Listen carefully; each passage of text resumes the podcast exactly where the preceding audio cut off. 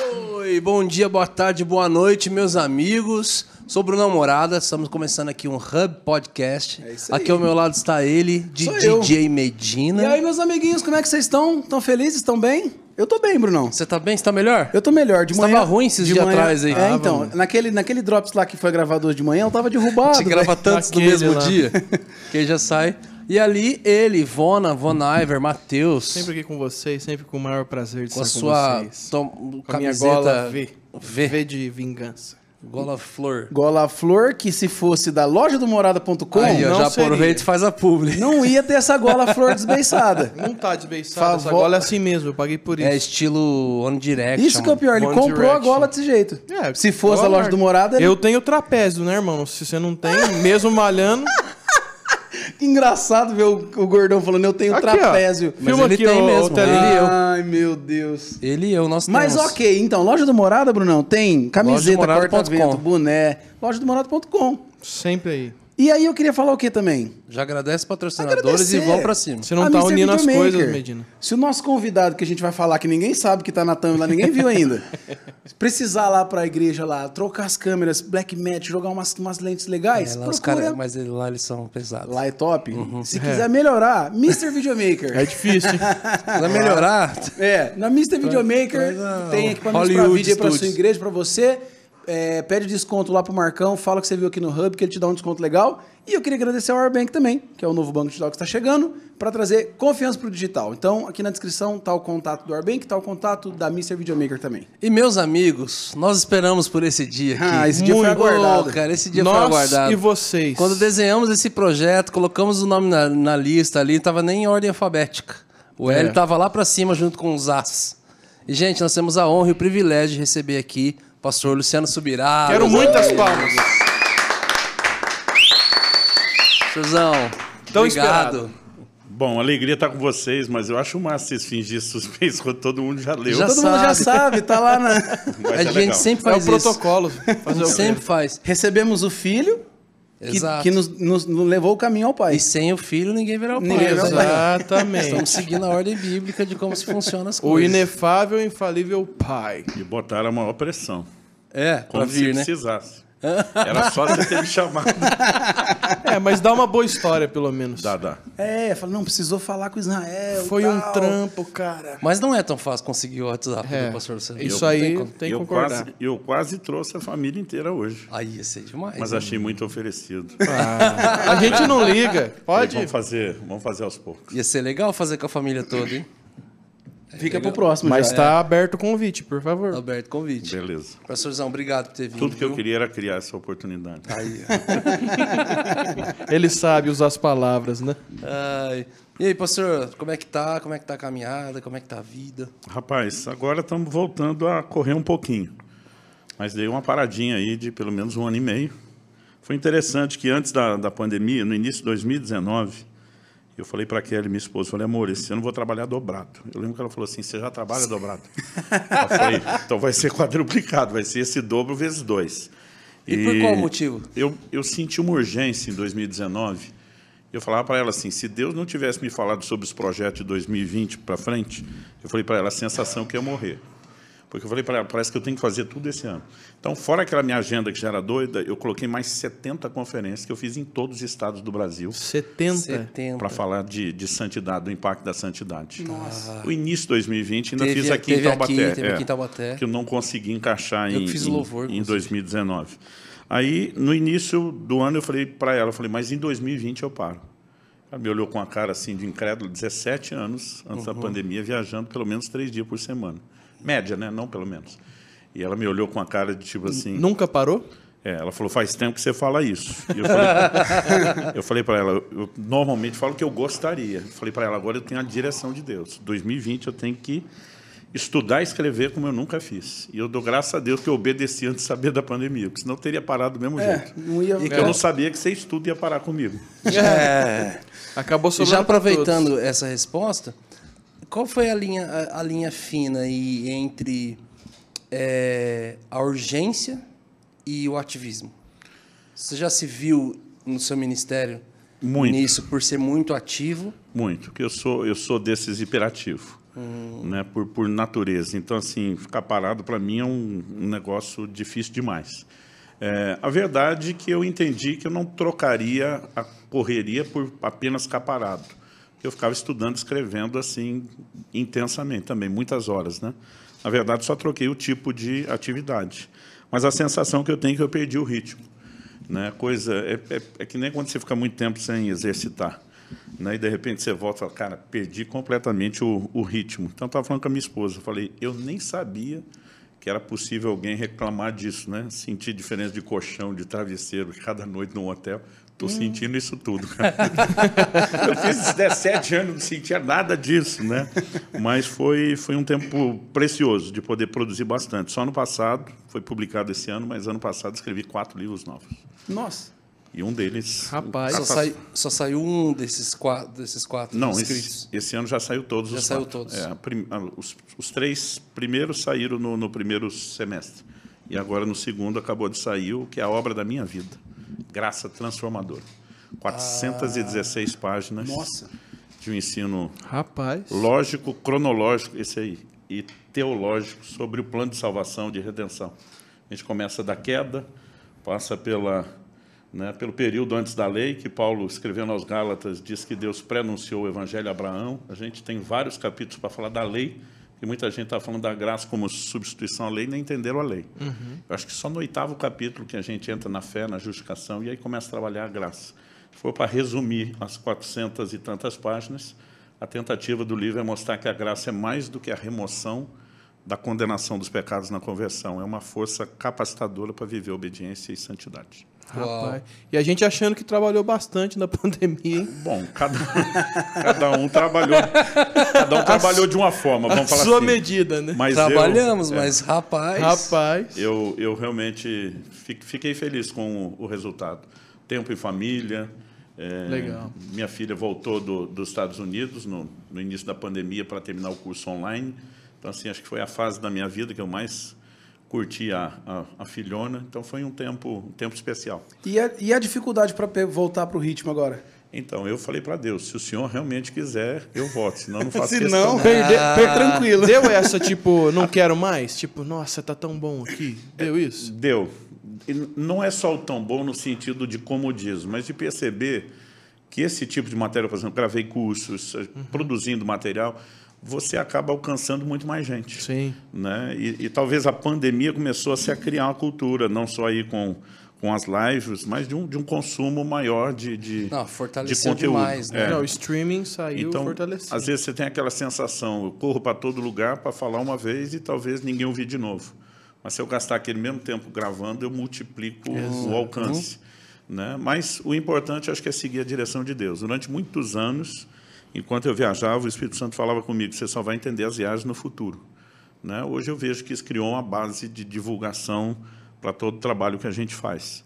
Apesar quando eu olho vocês começando na era digital, já na internet, eu falo para Deus, não é justo não. Mas eu penso no Wesley viajando em cima de um cavalo, se visse eu rodando de avião, ele também diria não é justo. Então, Eu falar fala, a mesma pastor. coisa. É, verdade. E eu sinto, com quem que eu tava conversando esses dias? Eu acho que foi aqui, cara. Algum convidado nosso tava falando sobre é, que alguém chegou neles, falou assim: Ah, ele tava brincando com a gente, falando assim, cara, mas eu não queria estar na pele de vocês, não. A gente falou, mas por quê? Falou assim, cara, porque quando eu e meus amigos começamos no ministério, não era tudo tão exposto igual vocês têm, não. É verdade. Então a gente já Ah, é o fez Fábio, muita. o é, Fábio Coelho. A gente, já, a gente já fez muita coisa que não deveria ter feito. É verdade. E que só não tá gravado e salvo. Hoje, hoje um negocinho que vocês falaram As, tá lá as acessível. mensagens do início do meu ministério, Teria alguma coisa que você des- despregaria? ah, teria. Gente, foco em mim aqui. Você, pregador, que fala que não despregaria. Luciano Subirá falou que despregaria algumas coisas. Então fica a lição aí. Então a gente vai, vai crescendo, vai amadurecendo, vai melhorando a, a, a perspectiva. Então, às vezes dá uma sensação de alívio dizer ninguém tem provas contra mim. Ninguém gravou. Tem alguma gravada que cai nesse campo? Não, gravado eu, eu não me lembro de, de nada, não. Mas e como é que foi o início do ministério, então? É, é porque a gente conhece hoje, o, na verdade hoje, assim, eu desde sempre conheço o pastor Luciano Subirá, pastor de igreja, caminha pela nação, tem livros e é um pastor muito dedicado à área de ensino. É a- o encargo mesmo ali está dentro dessa. Então, sempre foi a visão que eu tive. E para quem está assistindo, não conhece toda a história do início, do começo, que, que começou mais? Começou mais ali o, o ensino, a escola bíblica, começou a, a, a viajar, ou começou com a igreja? Como é que foi essa. Bom, o entendimento do chamado é, é progressivo sempre. Eu costumo dizer, Deus não faz questão de falar tudo uma vez. Né? Para Abraão, ele diz assim, deixa tua terra, tua parentela, vai para um lugar que eu vou te mostrar, que eu te mostrarei. Mais ou menos assim, enquanto você está indo, eu vou mostrando. Então, a, a sinalização ela, ela fica progressiva. Eu já aprendi que enquanto você não obedece a direção que tem, não, não vem mais. Né? Por exemplo, enquanto Abraão não se separou de Ló, Deus não deu nenhuma direção nova. Porque ele ainda tinha uma pendência em relação a deixa a tua parentela. Então, até lá, Deus até aparece para ele, mas não dá nenhum novo direcionamento até que ele deixasse. Então, eu nasci num, num lar cristão, graças a Deus, entreguei a vida a Jesus muito criança e por isso eu valorizo muito o ministério infantil. Uma professora estava explicando, eu não tinha três anos completo. Cara, eu entendi o plano de salvação. Isso não. Minha mãe trabalhou com criança a vida inteira. Ela diz: eu nunca vi uma criança entender isso tão cedo. Então, para mim, aquilo foi sobrenatural, foi uma intervenção de Deus. Com três anos e pouco. Não tinha completado três anos. Eu entreguei minha vida a Jesus, eu entendi a substituição na Caramba. cruz, eu não, eu não consigo é, é, é, explicar isso. Aos sete anos de idade, os pastor da igreja aceitou me batizar, porque na denominação, na época era da igreja batista, não batizava ninguém com menos de 12 anos. Mas os batistas faziam apelo não só para a salvação, mas para quem queria se batizar. Pra Honrar o nome Batista, né? E toda vez ia na frente. No início ele dizia que lindo, a criança entregando a vida a Jesus, dizia, não, eu quero batizar. Ele dizia, não, você é muito novo para batizar, pode esperar. Mas, cara, eu estava esperando mais de metade da minha vida, né? Essa levou três, menos de três para aceitar Jesus. Eu, com sete, já estava quatro anos esperando o batismo. Uma chance E eu, igual a eu essa. ficava indo, eu ficava indo para frente. Um dia o, o pastor chamou meu pai e falou: ó, segura o menino aí. Meu pai falou: vou fazer isso não. Ah, seu pai tinha consciência do, do seu posicionamento. Tinha, tinha. E, e meu pai na época estava fazendo faculdade teológica, se preparando para o ministério pastoral. Ele falou: não foi a gente que fabricou isso. Eu não vou tirar essa convicção dele. Se você quer administrar a espera, beleza. Né? Mas, tipo assim, dizer para ele que isso não é importante, que ele não tem que insistir, não vou, não. E aí começou a criar uma situação constrangedora. Eu não sei como a coisa foi, mas eu, eu, eu, o que eu lembro é que criaram uma banca examinadora para me questionar e ver o nível de convicção. Porque a preocupação dos. A Bíblia não estabelece idade, né? A preocupação dos, dos batistas e de muita igreja é que Jesus diz: quem crê e for batizado será salvo. Você tem que crer primeiro. E eles querem ter certeza que a criança não está movida de, de emoção. Então, me fizeram, eu, eu brinco até hoje, que eu só lembro a imagem do Sinédrio reunido, né? Aquele monte de gente fazendo pergunta, eu não lembro as perguntas. Minha mãe dizia que eu respondi todas as perguntas bíblicas. Eles decidiram, vão batizar o menino. Me batizaram no degrau da escada do batistério, que se eu continuasse descendo, era um alto batismo. Não dava pé. Não, ninguém nem precisava batizar, seria um alto batismo. E então assim, eu, eu acho que eu vivi até bem Mas precoce. você lembra do batismo. Eu lembro do batismo. E logo depois de batizado, antes de completar os oito, menos de um, um ano ali da, da experiência do, do, do batismo, é, o batismo foi antes de completar os oito, em, em menos de um ano, é, eu estava ouvindo uma vez uma missionária que trabalhava evangelizando os índios da, da Amazônia, falando de como Deus precisa, da falta de gente. Ela lendo Isaías, a quem enviarei, quem há de ir por nós. E, cara, meu coração queimou, mas queimou de um jeito. Né? Na época eu só pensei assim, se Deus está aceitando qualquer um que responda, eu estou aqui. Né? É nós, eis-me aqui. Mas hoje eu entendo que, na verdade, aquilo foi uma provocação de Deus. Aí, a partir daquele momento, eu dizia para todo mundo, vou ser missionário. Quando perguntava, o que que você vai ser quando crescer? Missionário. O que que é missionário? É alguém que prega para os índios. Era a única coisa que eu É o que entendi. você tinha referência. referência. Aí, aos 15 anos, eu fui batizado no Espírito Santo. Para mim, a sensação que eu tenho... Na Batista? Hum, eu, nessa época eu já não estava na igreja batista.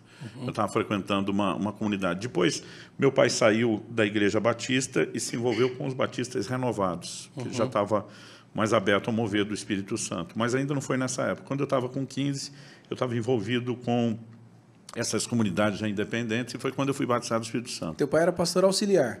Não era o pastor da igreja. Ele, na verdade, essa igreja batista renovada, ele esteve à frente, como pastor Ah, da igreja. Né? Depois, ele teve uma situação envolvendo a igreja, a denominação, que ele ficou meio desconfortável, e a gente frequentou um tempo essa comunidade. Depois que eu fui batizado do Espírito Santo, eu, na verdade, até porque meu coração incendiou, eu queria trabalhar, evangelizar, eu acabei me envolvendo com um grupo da Igreja Nazarena, em Campinas, que foi onde eu fiquei alguns anos. E meu pai, que era muito amigo do, do pastor Aguiar lá, acabou migrando depois também. Era Nazarena ali do Padre Anchieta? Ah, é, Aí ele assumiu depois lá. No início ele era da equipe da Central. Ah, tá. Depois ele passou o resto da vida dele até, até Deus recolhê-lo e ficou no Anchieta. Olha, eu andei de skate aquela calçada a vida inteira da, da, da Nazareno ali, em frente ao, ao Colégio Messias. Isso, ali mesmo. Andava de skate ali e fui descobrir anos depois. Meu pai Bom, falou. É o pai do Subirá que pastoreava aqui. Falei, ó, E Que era ideia. isso mesmo, isso mesmo. Então, o que acontece? Aí, depois dos 15 que eu incendiei, a primeira coisa que eu fiz foi me envolver com evangelismo de rua. E foi nessa época que Deus começou a falar comigo sobre eh, a expectativa que eu criei de ser, evangel... de ser um missionário entre os índios, é porque me apresentaram só aquilo. Mas Uhum. foi a hora que Deus tirou aquilo do meu coração e dizer, eu não quero eh, você no campo missionário. Né? E, aquilo pra doeu? mim- doeu, porque assim, eu acreditei naquilo de todo o coração. Tipo assim, é isso, é isso. Eu ainda era novo, mas nunca cogitei outra coisa. Então aí eu comecei a dizer, bom, então vai ser evangelismo urbano. Eu gostava dos evangelistas, dos televangelistas, das cruzadas. E eu não lembro exatamente quando Deus começou a falar comigo sobre o ensino. Isso na época não era uma coisa comum. Você tem um ministro itinerante ensinando. Aliás, ensino para nós era aquela coisa só da escola bíblica Escola dominical, bíblica dominical. que às vezes era chato. Não tinha nenhum parâmetro, né? Não. Pra poder falar. E então assim, é, quando quando Israel começou a namorar a Priscila, um dia Kelly sentou com meus filhos e falou: deixa eu mostrar para vocês como era o namoro do papai e mamãe. E abriu umas cartas. Até foi engraçado que os dois tiraram uma onda que só carta. A Lissa falava assim: o que, que é carta? Aí o Israel explicando dizia assim. Lissa, carta é como se você escrevesse um e-mail, mas em vez de enviar, imprimisse e entregasse em mãos. Tiraram uma onda. E a Kelly começou a mostrar. E depois de, desse tempo mostrando, e ele tirava com a nossa cara até hoje, porque a gente se cumprimentava assim com, com, com o pai do senhor, com Shalom Adonai, que era bonito na época. Parecia, parecia que falava, Parecia que parecia que falava. Reverência, né? é.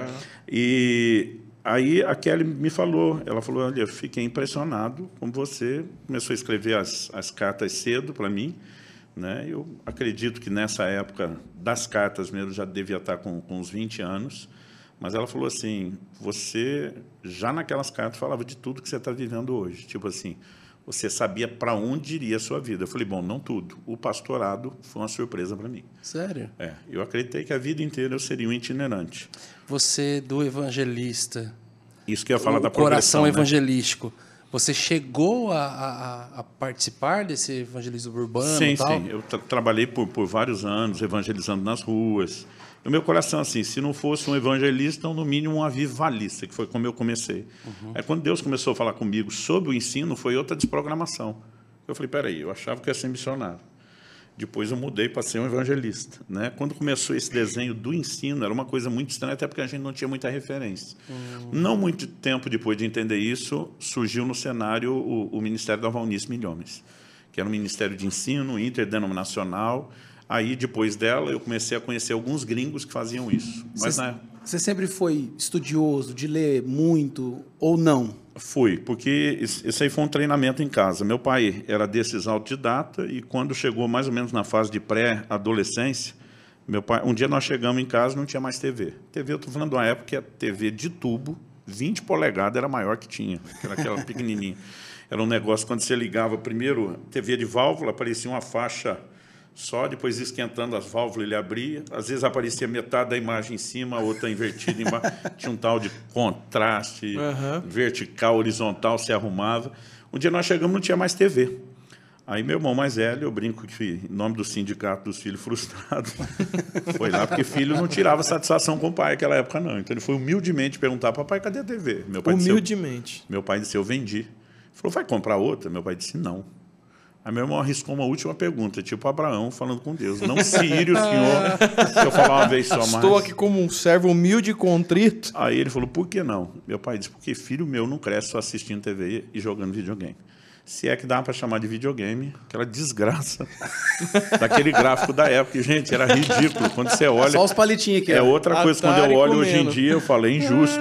É injusto. Mas meu pai, aquele dia, baixou um decreto, falou: vocês vão aprender a ler. E ele, ele exigiu que, além de leitura bíblica, que era obrigação diária, que a gente pegasse um livro por semana na biblioteca da escola. Agora, cara, imagina um adolescente, não tinha internet na época, agora não tem TV, a gente morreria de tédio. Então, o livro era a opção. Né? Então, a gente assistia os livros. Sim. Comia né? o É. livro, assim. A gente, no início foi chato, depois foi. Eu brinco eu virei um televizinho, tudo que eu queria assistir era, era na casa de algum vizinho. mas a gente foi pegando o ritmo, que era chato, virou hábito, que era hábito, foi virando prazer, e hoje é uma coisa que eu agradeço a Deus. Então, nesse sentido, sim, é, é, a gente criou esse ritmo de, de leitura. Aí, aos 15 anos, quando fui batizado do Espírito Santo, que eu fiquei com aquela fome de Deus, nenhum seminário, instituto bíblico, escola de ministério aceitava um aluno com menos de 18. Então, assim, era um, era um padrão, não pode. É menor de idade, não pode. Aí como é que você fala para um moleque de 15, pilhado, cheio de fome? Você tem que ficar esperando. Eu dizia, posso até esperar, mas não vou esperar sentado. Aí eu ataquei a biblioteca do meu pai. Né? Então, quando finalmente, depois, aos 18, eu pude fazer alguma coisa, eu fiz alguns meses é, é, de, de Instituto Bíblico, no Ibicamp. Aí um dia... Teve eu- alguma coisa do. é, não sei se é Bernard Johnson. Isso. Era na base do Ministério do Bernard Jones que funcionava. Que é Meu pai estava junto com você Sim, nessa época, sim. sabia? Eu- Tanto é que meu pai fala ainda, ele É. fala assim, pô, filho, não é à toa que o Subiratão onde tá. Eu falei, por quê, pai dele? Pô, a gente chegava, todo mundo no final de semana vinha e falando, cara, fui no cinema, não sei o que lá. Eu sei, nossa, eu fui no campeonato, não sei o quê. Tal, tal, eu chegava, o Subirá falando, eu comi Bíblia. Comi Bíblia final de semana todo. É, comi Bíblia. Ele ficava olhando assim, falou, pô, cara, todo mundo olhava e falava assim, bicho, bicho, é, não para, né? É o bichão Falou, mesmo. hoje tá aí, ó. Aí o, o pastor Jorge Vale, que era o diretor, um dia ele me chamou para dar aula e ele, ele me, me deu a entender que era uma coisa comum entre os alunos, mas não faziam com todo mundo. E, e quando eu dei a aula, poxa, o, o, o texto do livro ele era autodidático, não precisava explicar aquilo. Então eu tentei enriquecer a aula o máximo possível, né? E, e depois da aula eu descobri que ele, na verdade, só estava me, me, me testando. Ele falou, Luciano, você está o tempo todo ministrando. Né? Já pregava em vários lugares, lá mesmo no instituto, intervalo, orando com as pessoas, aconselhando, ministrando. Não falou- parava. Não parava. Ele falou, estou de olho em você faz tempo. Ele falou assim para mim, é evidente que você estava se preparando há muito tempo antes de entrar aqui. Ele falou, nunca conheci ninguém que tenha feito isso, eu nunca fiz, não sei se um dia vou fazer. Mas ele me tirou de aluno e me botou para dar aula. Eu não me formei. Ah, você não, se- Não. Você só virou professor. Eu virei professor. Caramba. Né? Era um básico em, teologia, não era nada. E, e, assim, eu daria aulas específicas, mas era uma, uma outra coisa que eu estava tentando driblar, porque quando chegou a época de ir para a faculdade, a única coisa que meu pai pediu para os filhos, além de permanecer crente e dar o bom testemunho, foi um, um- o diploma de faculdade, que ele é da época que não tinha. O que ele tinha como um, um- curso técnico foi regularizado depois, então ele por profissão era, era um contador, era auditor, mas na época dele não tinha. E, e ele pediu isso para a gente. Então, quando foi chegando a época de fazer o vestibular, cara, o Espírito Santo falou nítido e claro comigo: você não vai para a faculdade. Tinha uma questão de você ir para fora do país, não tinha? Era uma vontade, mas uma isso, vontade. isso também Deus não, não, não, não deixou seguir adiante. E daí eu falei: bom, então se eu não vou para a faculdade, vou fazer teologia, pelo menos um diploma em teologia. E o Espírito Santo também falou comigo: você também não vai fazer teologia. E eu lembro até hoje, ele me disse: quando eu te levantar como ensinador para as nações, eu não quero você se orgulhando de nada. Eu quero que as pessoas vejam a minha graça em você e você não vai. E, e na época, para mim, o- o canudo era um motivo de orgulho. Assim, eu não, não sei explicar o quanto aquilo era importante. Porque quando eu comecei a viajar e pregar, como eu era muito novo, eu viajava com outro pregador mais velho, mas a turma perguntava assim: qual a sua formação? Né? Aí eu olhava e dizia assim, segundo grau completo.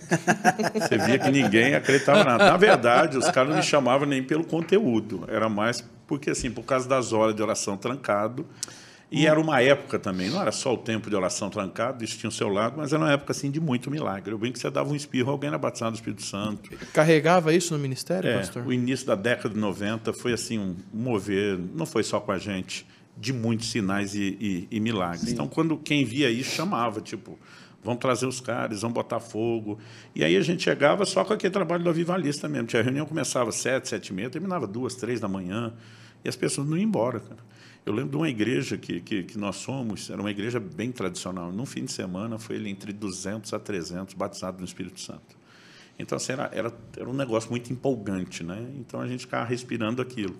E depois, com as viagens aumentando, eu também não consegui, nem, eu não conseguiria ter feito as aulas e nem consegui continuar dando muito envolvido. Então, eu comecei no Ministério Itinerante, com esse trabalho de avivalista, procurando aonde dava encaixar o ensino. Então, na época, a gente começou a é, é, enviar uma revista, que hoje é o nome do Ministério, ela chama Vorvalho. Né? E, e, a intenção era a gente tentar, pela revista, continuar tendo contato com as pessoas por onde a gente passava, que, tipo assim, tiver um contato uma vez, acabou. Né? E o Ministério de Ensino, a ideia do orvalho, que a minha palavra como orvalho em, em Deuteronômio 32, uhum. que destilar é o gota a gota. Uhum. O Ministério de Ensino ele precisa de continuidade. Né? Eu tenho muita dificuldade, por exemplo, a turma, cara, abre caixinha de pergunta. Eu digo, cara, eu não posso dar uma resposta curta para vocês.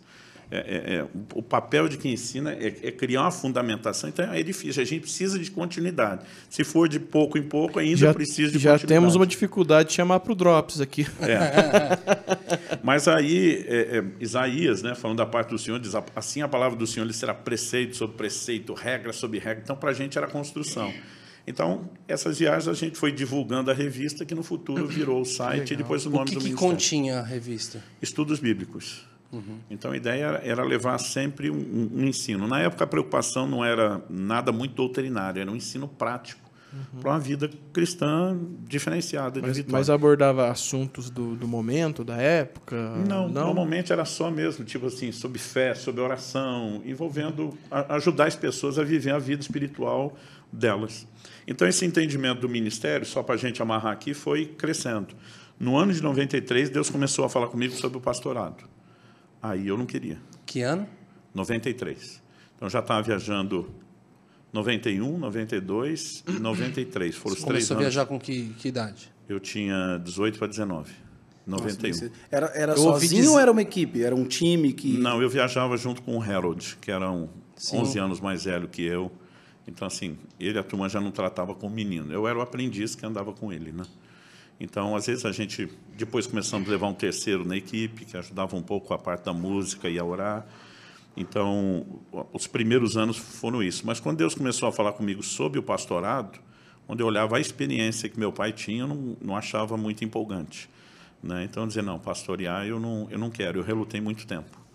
Mas depois Deus me deu um, um enquadro de jeito e Como me colocou no plumo. Eu tive um acidente de carro em, em 93. Uhum, uhum. Aquilo me, me fez parar toda a agenda, porque assim, é, é, eu, eu fui para uma UTI com traumatismo craniano, ninguém sabia Nossa. qual era o, o, o, o estado. Então, tem, essa cicatriz aqui tem a ver? Ia perguntar agora. Tem? Tem. Eu acho que foi do óculos que eu usava, eu, eu, eu bati a, a cabeça várias, porque a gente caiu uma ribanceira, eu acho que eu desci batendo ela na, na coluna do carro, porque todo, todo o dano foi desse mesmo lado da cicatriz. Tinha muitas pessoas no carro? Não, estávamos em dois. Ninguém. Não, né? tá. É só, só eu quebrei a, a mão no, no volante, eu estava dirigindo, na época eu precisei colocar dois pinos de platina nessa, nessa mão, e foi a, a questão do... Que susto, você viu que ele fez assim, tac! É. Eu já falei, Cada vez quebrou. que eu lembro, eu aperto ele estala. E aí o, o que aconteceu? Eu entrei numa crise... Bom, primeiro suspenderam três meses de, de agenda, e nesses três meses a gente começou a ajudar essa igreja que tinha se formado em Guarapuava, mas eu fui ajudar sem nenhuma pretensão de ficar. E ali eu comecei a entender Deus dizendo: Eu estou te chamando, você está em desobediência. E aí eu resolvi oh. ficar. Falei: Bom, vou ficar um ou dois anos, porque é, vai ser bom até eu ter uma experiência pastoral. Só Mas naquela esse acidente cidade, que gerou o agir invisível de Deus, foi. foi? Fala um pouquinho sobre. Foi, porque aí o que acontece? Eu fiquei numa crise enorme. Eu dizia para Deus assim: certeza que esse acidente foi coisa do Satanás. Aí eu dizia para Deus, mas ele só pode tocar com permissão, ou minha ou sua. Eu dizia para Deus, nós dois sabemos que não fui eu. Nossa. Eu, eu dizia, eu recorro ao Supremo Tribunal Celestial, eu apelo em última instância. O senhor sabe que eu não pequei, eu não dei brecha. Se é com a gente, não, não, não, tá bom. Sou eu. Tá bom. E, só que Deus não respondia nada. Foi um, um ano e três meses de silêncio. Total. Total. Era uma crise assim. Ameacei fazer greve de ministério, um monte de coisa. Com o Foi, chefe. foi, foi, foi tenso. Aí, depois de um ano e três meses, e nessa eu acabei permanecendo em Guarapuava. E depois de um ano e, e três meses, do acidente, mas eu estava lá 11 meses, ainda não tinha fechado um ano pastoreando, foi quando o pessoal veio para impor as mãos e nos reconhecer como pastores locais.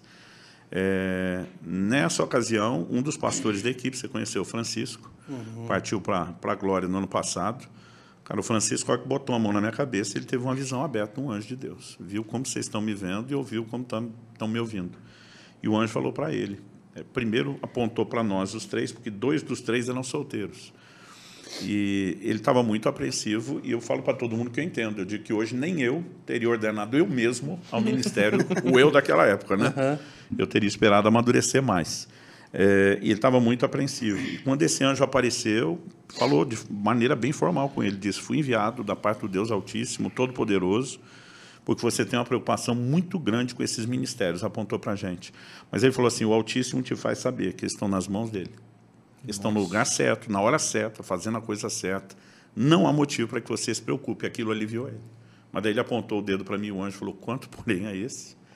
E o caldo entornou para o meu lado. Quanto porém. Quanto, porém, a este, ele disse assim: ele é rebelde. E ele não aceita o tratamento de Deus na vida dele. Te chamou de rebelde. Nossa, velho. Doeu, velho. Daniel, o anjo aparece chama de homem muito amado. Para Gideão, homem valente. Falei, para mim, só um rebelde. Me rebelei para provar que não era rebelde, mas não adiantou. Davi fez o que Muito fez bom. e ainda é segundo o coração. Eu sou rebelde. Cara, não, não, foi, foi doído ouvir aquilo. Apesar que ele não falou isso na hora. Sim, na hora ele entregou uma palavra isso? e depois eu fiquei impressionado que a palavra era muito precisa, não segredos do meu coração. Hum. Falei, velho, que palavra profética foi aquela? O Francisco falou, não, não estava profetizando. Falei, como não estava profetizando?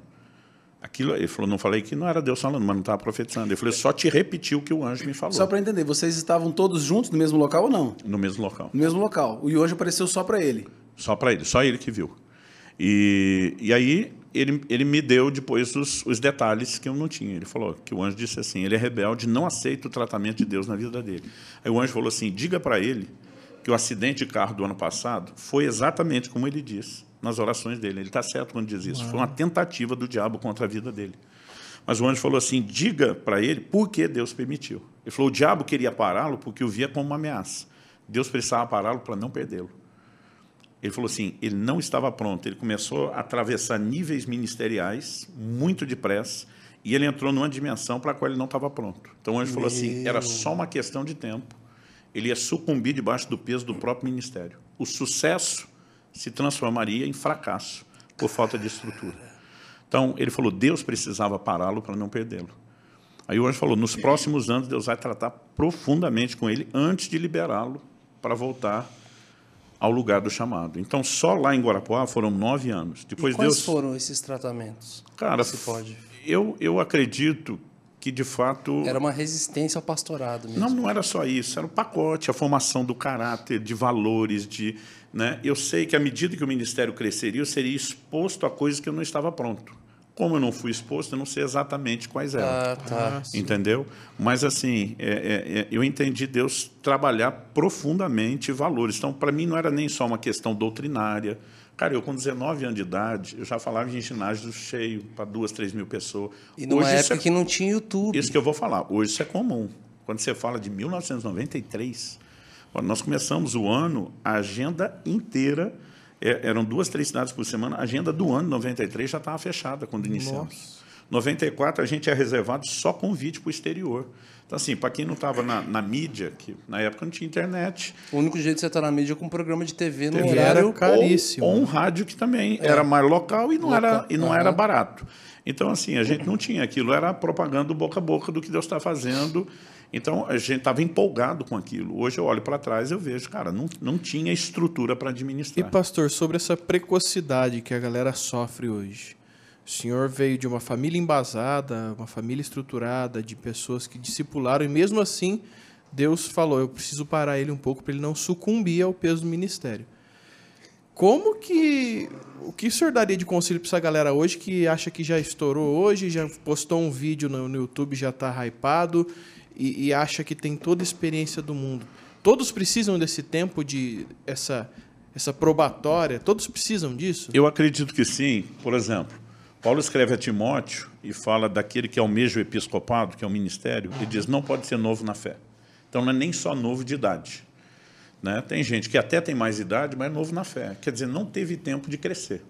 Então, eu acho que as pessoas precisam entender que idade não é um impedimento para Deus usá-las. Uhum. Mas há uma diferença entre a molecada nova estar tá fazendo determinados tipos de serviço, que são execução apenas de algo, e outra quando ele acha que ele tem que comandar, ensinar e se colocar no controle de qualidade da doutrina do corpo de Cristo, que é o que alguns estão fazendo. Uhum. Então, eu acho que essa é a diferença. Jesus, com 12 anos de idade, tinha bagagem para discutir com os mestres no tempo mas não começou o ministério antes dos 30. Exato. Cara, isso tem que ensinar alguma coisa para gente. Exatamente. Entendeu? Uau, uau. Tinha cacife para deixar os caras sem palavra, mas não começou aos 12.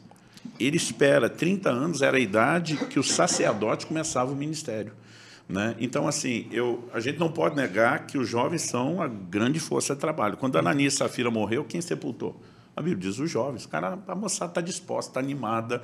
Né? Então, eu acho que evangelismo, existe vários aspectos que eu acredito que todo mundo pode começar bem cedo, mas quando a gente começa a falar de liderança, é, é de pastorar, a conversa é outra. Né? Ser um soldado na linha de frente é diferente de você estar tá com estrela no peito, é, no capitão, ombro, né? comandando. Então, eu acho que é aí que o, o, o, papel vem sendo confundido. Então, algumas pessoas deveriam usar a, a abertura que Deus deu na internet para inspirar outros. Agora, alguns deles, porque de repente estão, como você diz, hypado, acho que sabe mais do que quem está há muito tempo. E aí começa o processo Inclusive, de orgulho. Inclusive, você lançou, colocou um, livro, um vídeo, um vídeo, acho que há uns dois anos atrás, é. bem a respeito disso, assim, Foi. que, cara, causou. Todas as mesas que eu sentava, uhum. tava todo mundo assim, mano, será que é para mim? A Bíblia diz, nós Será que é para mim? Sabemos cara? que é Será que eu me enquadro é. nisso, assim? Mas gerou um, uma... Um, um analise o homem a si mesmo e as motivações e a hora certa. É, isso, gerou, em, acho que em que quem não... gerou revolta estava denunciado, em quem gerou temor, é.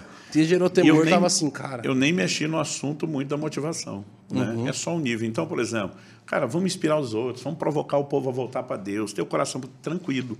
Né? Agora, alguns começam a se aventurar em áreas ou para onde eles não foram chamados, ou para onde não estão prontos. Então, é, é, eu, eu acho que isso é parte de um, um, um pacote de, de, de, preparo que todo mundo deveria passar. Então, por exemplo, eu orei muito pelos meus filhos.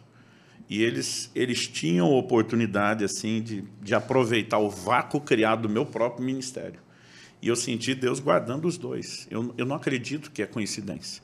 Né? Israel passou uns anos de silêncio lá. Cara, se estivesse conosco na igreja, já estava ordenado, já estava é, é, é, estabelecido. Se estivesse do meu lado no Vale, a gente já tinha aberto uma linha para ir falar com, com o público dele, que é uma coisa que eu espero que ele me ajude é, é, agora. Mas, assim, eu orei uma vida inteira dizendo, Senhor, eu quero que eles te conheçam desde cedo, mas não precisam ser precoces naquilo que o Senhor não quer. Né? E não acho que é coincidência. Eu sinto que Deus eu... protegeu esses dois. Em, ci yeah. em cima desse tema, é, tem uma pergunta que até foi do meu sobrinho, o Vitor Medina. Beijo, Vitor, te amo. Nepotismo Aí. aqui. Ó, ele é membro, ele é membro. Ele mandou assim: Tenho visto em alguns casos jovens que verdadeiramente se posicionam para seguir Jesus, em amor e obediência. Mas os pais permanecem perdidos, seja como não convertidos ou como religiosos. Dessa forma, os pais acabam, de alguma forma, atrapalhando a busca dos jovens. Como instruir os jovens para que eles possam, de forma reverente, é, de forma reverente ganhar a sua casa para o verdadeiro evangelho? Alguns pais que às vezes ficaram ali meio. Né, ficaram, pela idade mesmo, se, se tornam talvez mais quadradão, mais rígido. É, mais rígido. É, eu, eu tive muita dificuldade com meu pai, que era crente e era pastor. Porque, assim, é, de uma hora para outra, ele vê o filho que queria ficar trancado o dia inteiro orando. Então, por exemplo, eu fiz um acordo no banco que eu trabalhei uns dois anos e meio, de demissão voluntária. Peguei todo o acordo que eu fiz, investi em livro. Passei um ano vendendo aqueles livros.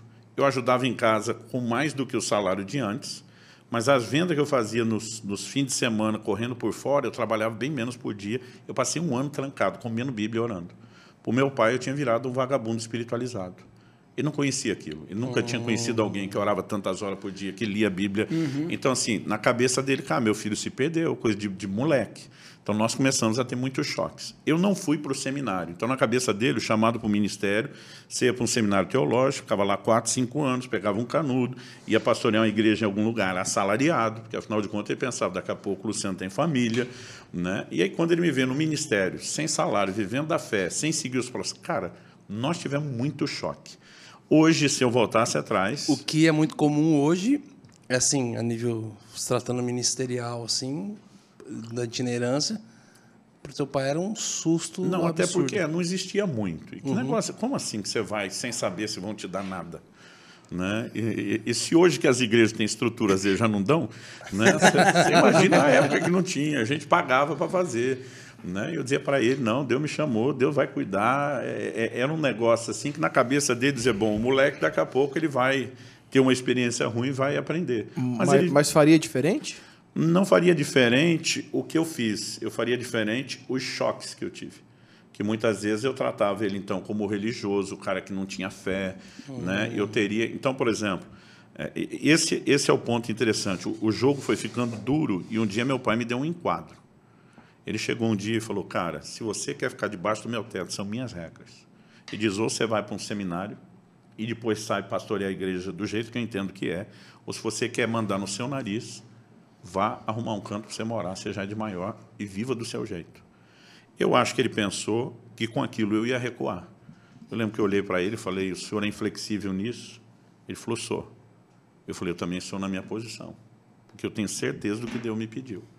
Ele olhou para mim e disse: então, velho, vaza.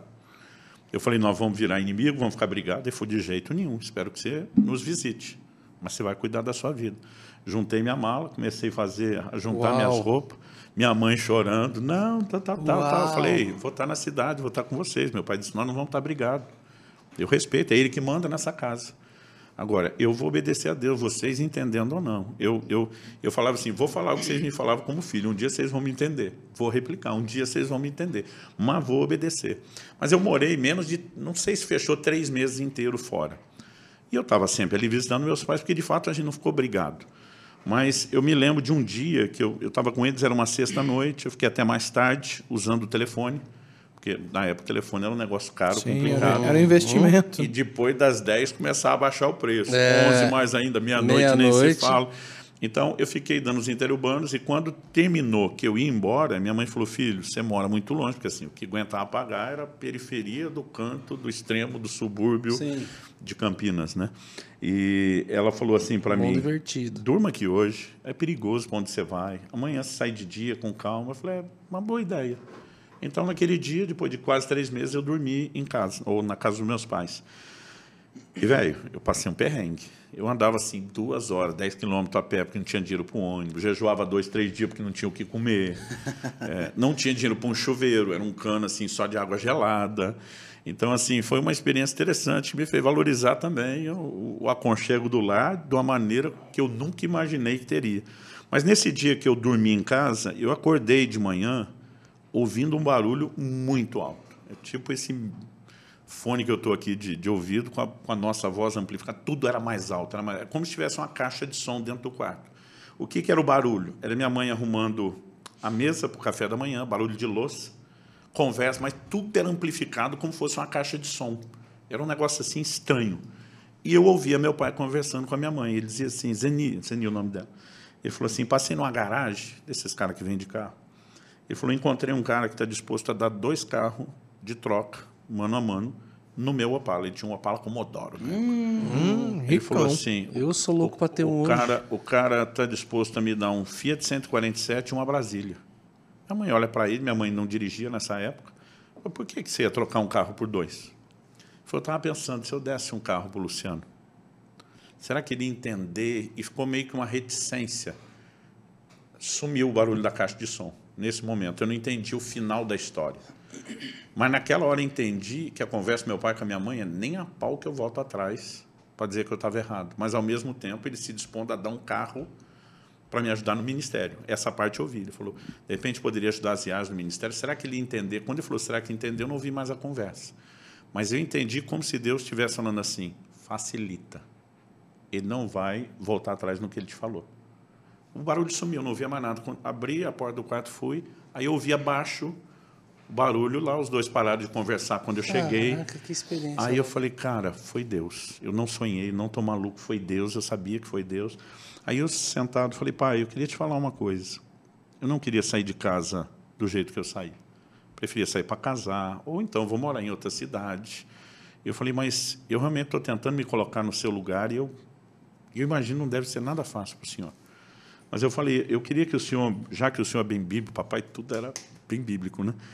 Eu falei, deixa eu te dar um, um exemplo. O senhor lembra de Daniel falando com, com Arioque, o capitão da guarda do rei da Babilônia, quando ele só queria comer legumes, e o cara, não, você vai me criar um problema. Ele falou, prova a gente por 10 dias.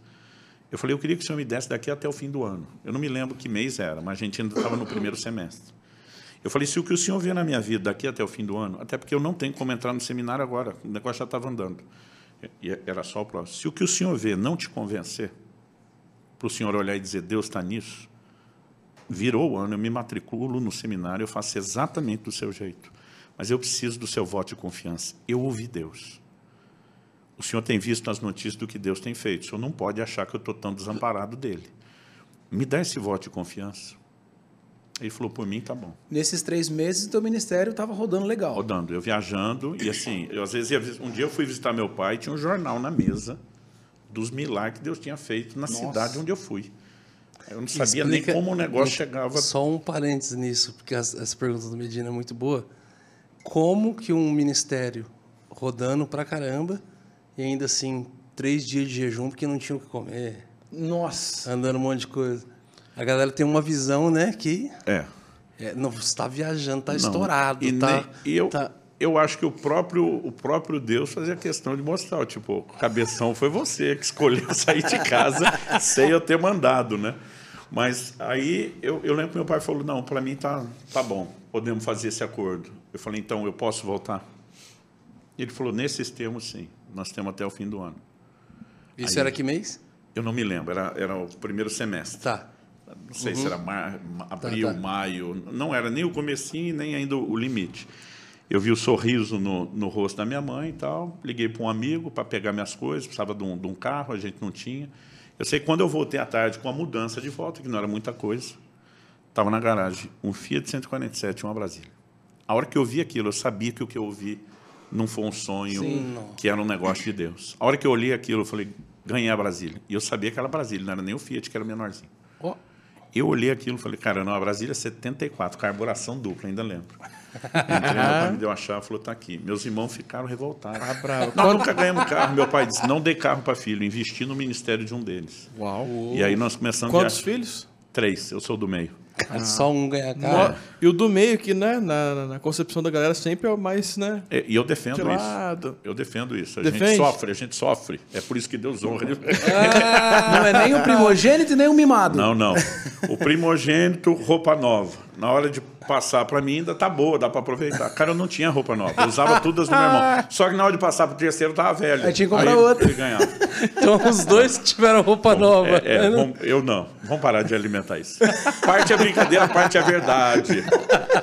Mas, cara, eu percebi, e aí eu gosto de falar isso pra moçada, que aquele concerto com os pais, com meu pai, e ter a benção dele. Cara, a partir daquele dia, o nível de mover de Deus, de unção. Uau, mudou, sério? Mudou, essa, essa honra deu um. Mudou completamente. Aquela minha disposição de dizer, pai, por favor, veja, não me, não me faça desobedecer Deus, mas eu entendo que o senhor precisa de um tempo, vamos. E, cara, no final do ano, meu pai falou, velho, você quebrou todos os meus paradigmas, continua, Deus está com você nisso. Né? O interessante é que não passou muito tempo, né? o ministério itinerante durou perto de três anos, não fechou três anos inteiros e eu estava pastoreando. Né? Então, assim, no final, eu acho que tinha alguma razão em ter percebido alguma coisa de Deus que até então eu estava resistente e também não tinha percebido. Uhum. Mas não fui para o seminário. Era uma, uma restrição na época que Deus me pôs que eu não entendi. Não, não tenho absolutamente nada contra o estudo. Nessa época que me botaram para dar aula, em, em vez de eu continuar fazendo, e a história é essa, evidente, você já se preparou antes de chegar aqui, Alguém perguntou para mim, cara, quantos livros você leu? Eu falei, sei lá. Mas depois fiquei curioso com aquilo. Eu falei, mas peraí, a gente lia um livro por semana. Tem 52 semanas por ano. Então, meu pai fazia a gente ler mais de 50 livros por ano. Aí, Ah, vocês crianças. ah, na pré-adolescência. Seu pai coloca um livro por semana? um livro por semana. E assim, pegasse um muito fininho, tinha que pegar outro. Não podia dar o golpe. Então foi, foi um exercício. Cara, eu comecei a contar aquilo. Aí peguei falei, não, vamos pegar os livros que eu lembro. Porque pode ter semana que a gente falhou, ele não percebeu, vamos dizer assim. Mas, cara, eu comecei a, a fazer a lista, o que eu li em casa. Com 18 anos de idade, eu tinha lido mais de 400 livros. Assim, de certeza.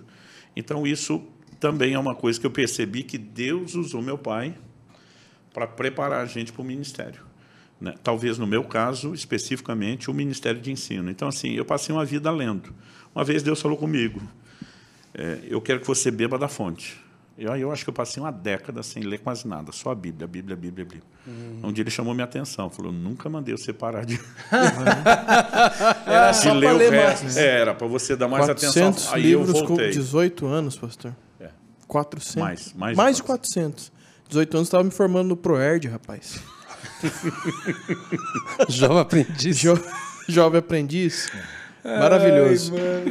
Agora, o que, que acontece? Aí eu pastorei nove anos em Guarapuava, saí plantar uma igreja em Irati. Me fala do, do Guarapuava. Lá você já foi pastor.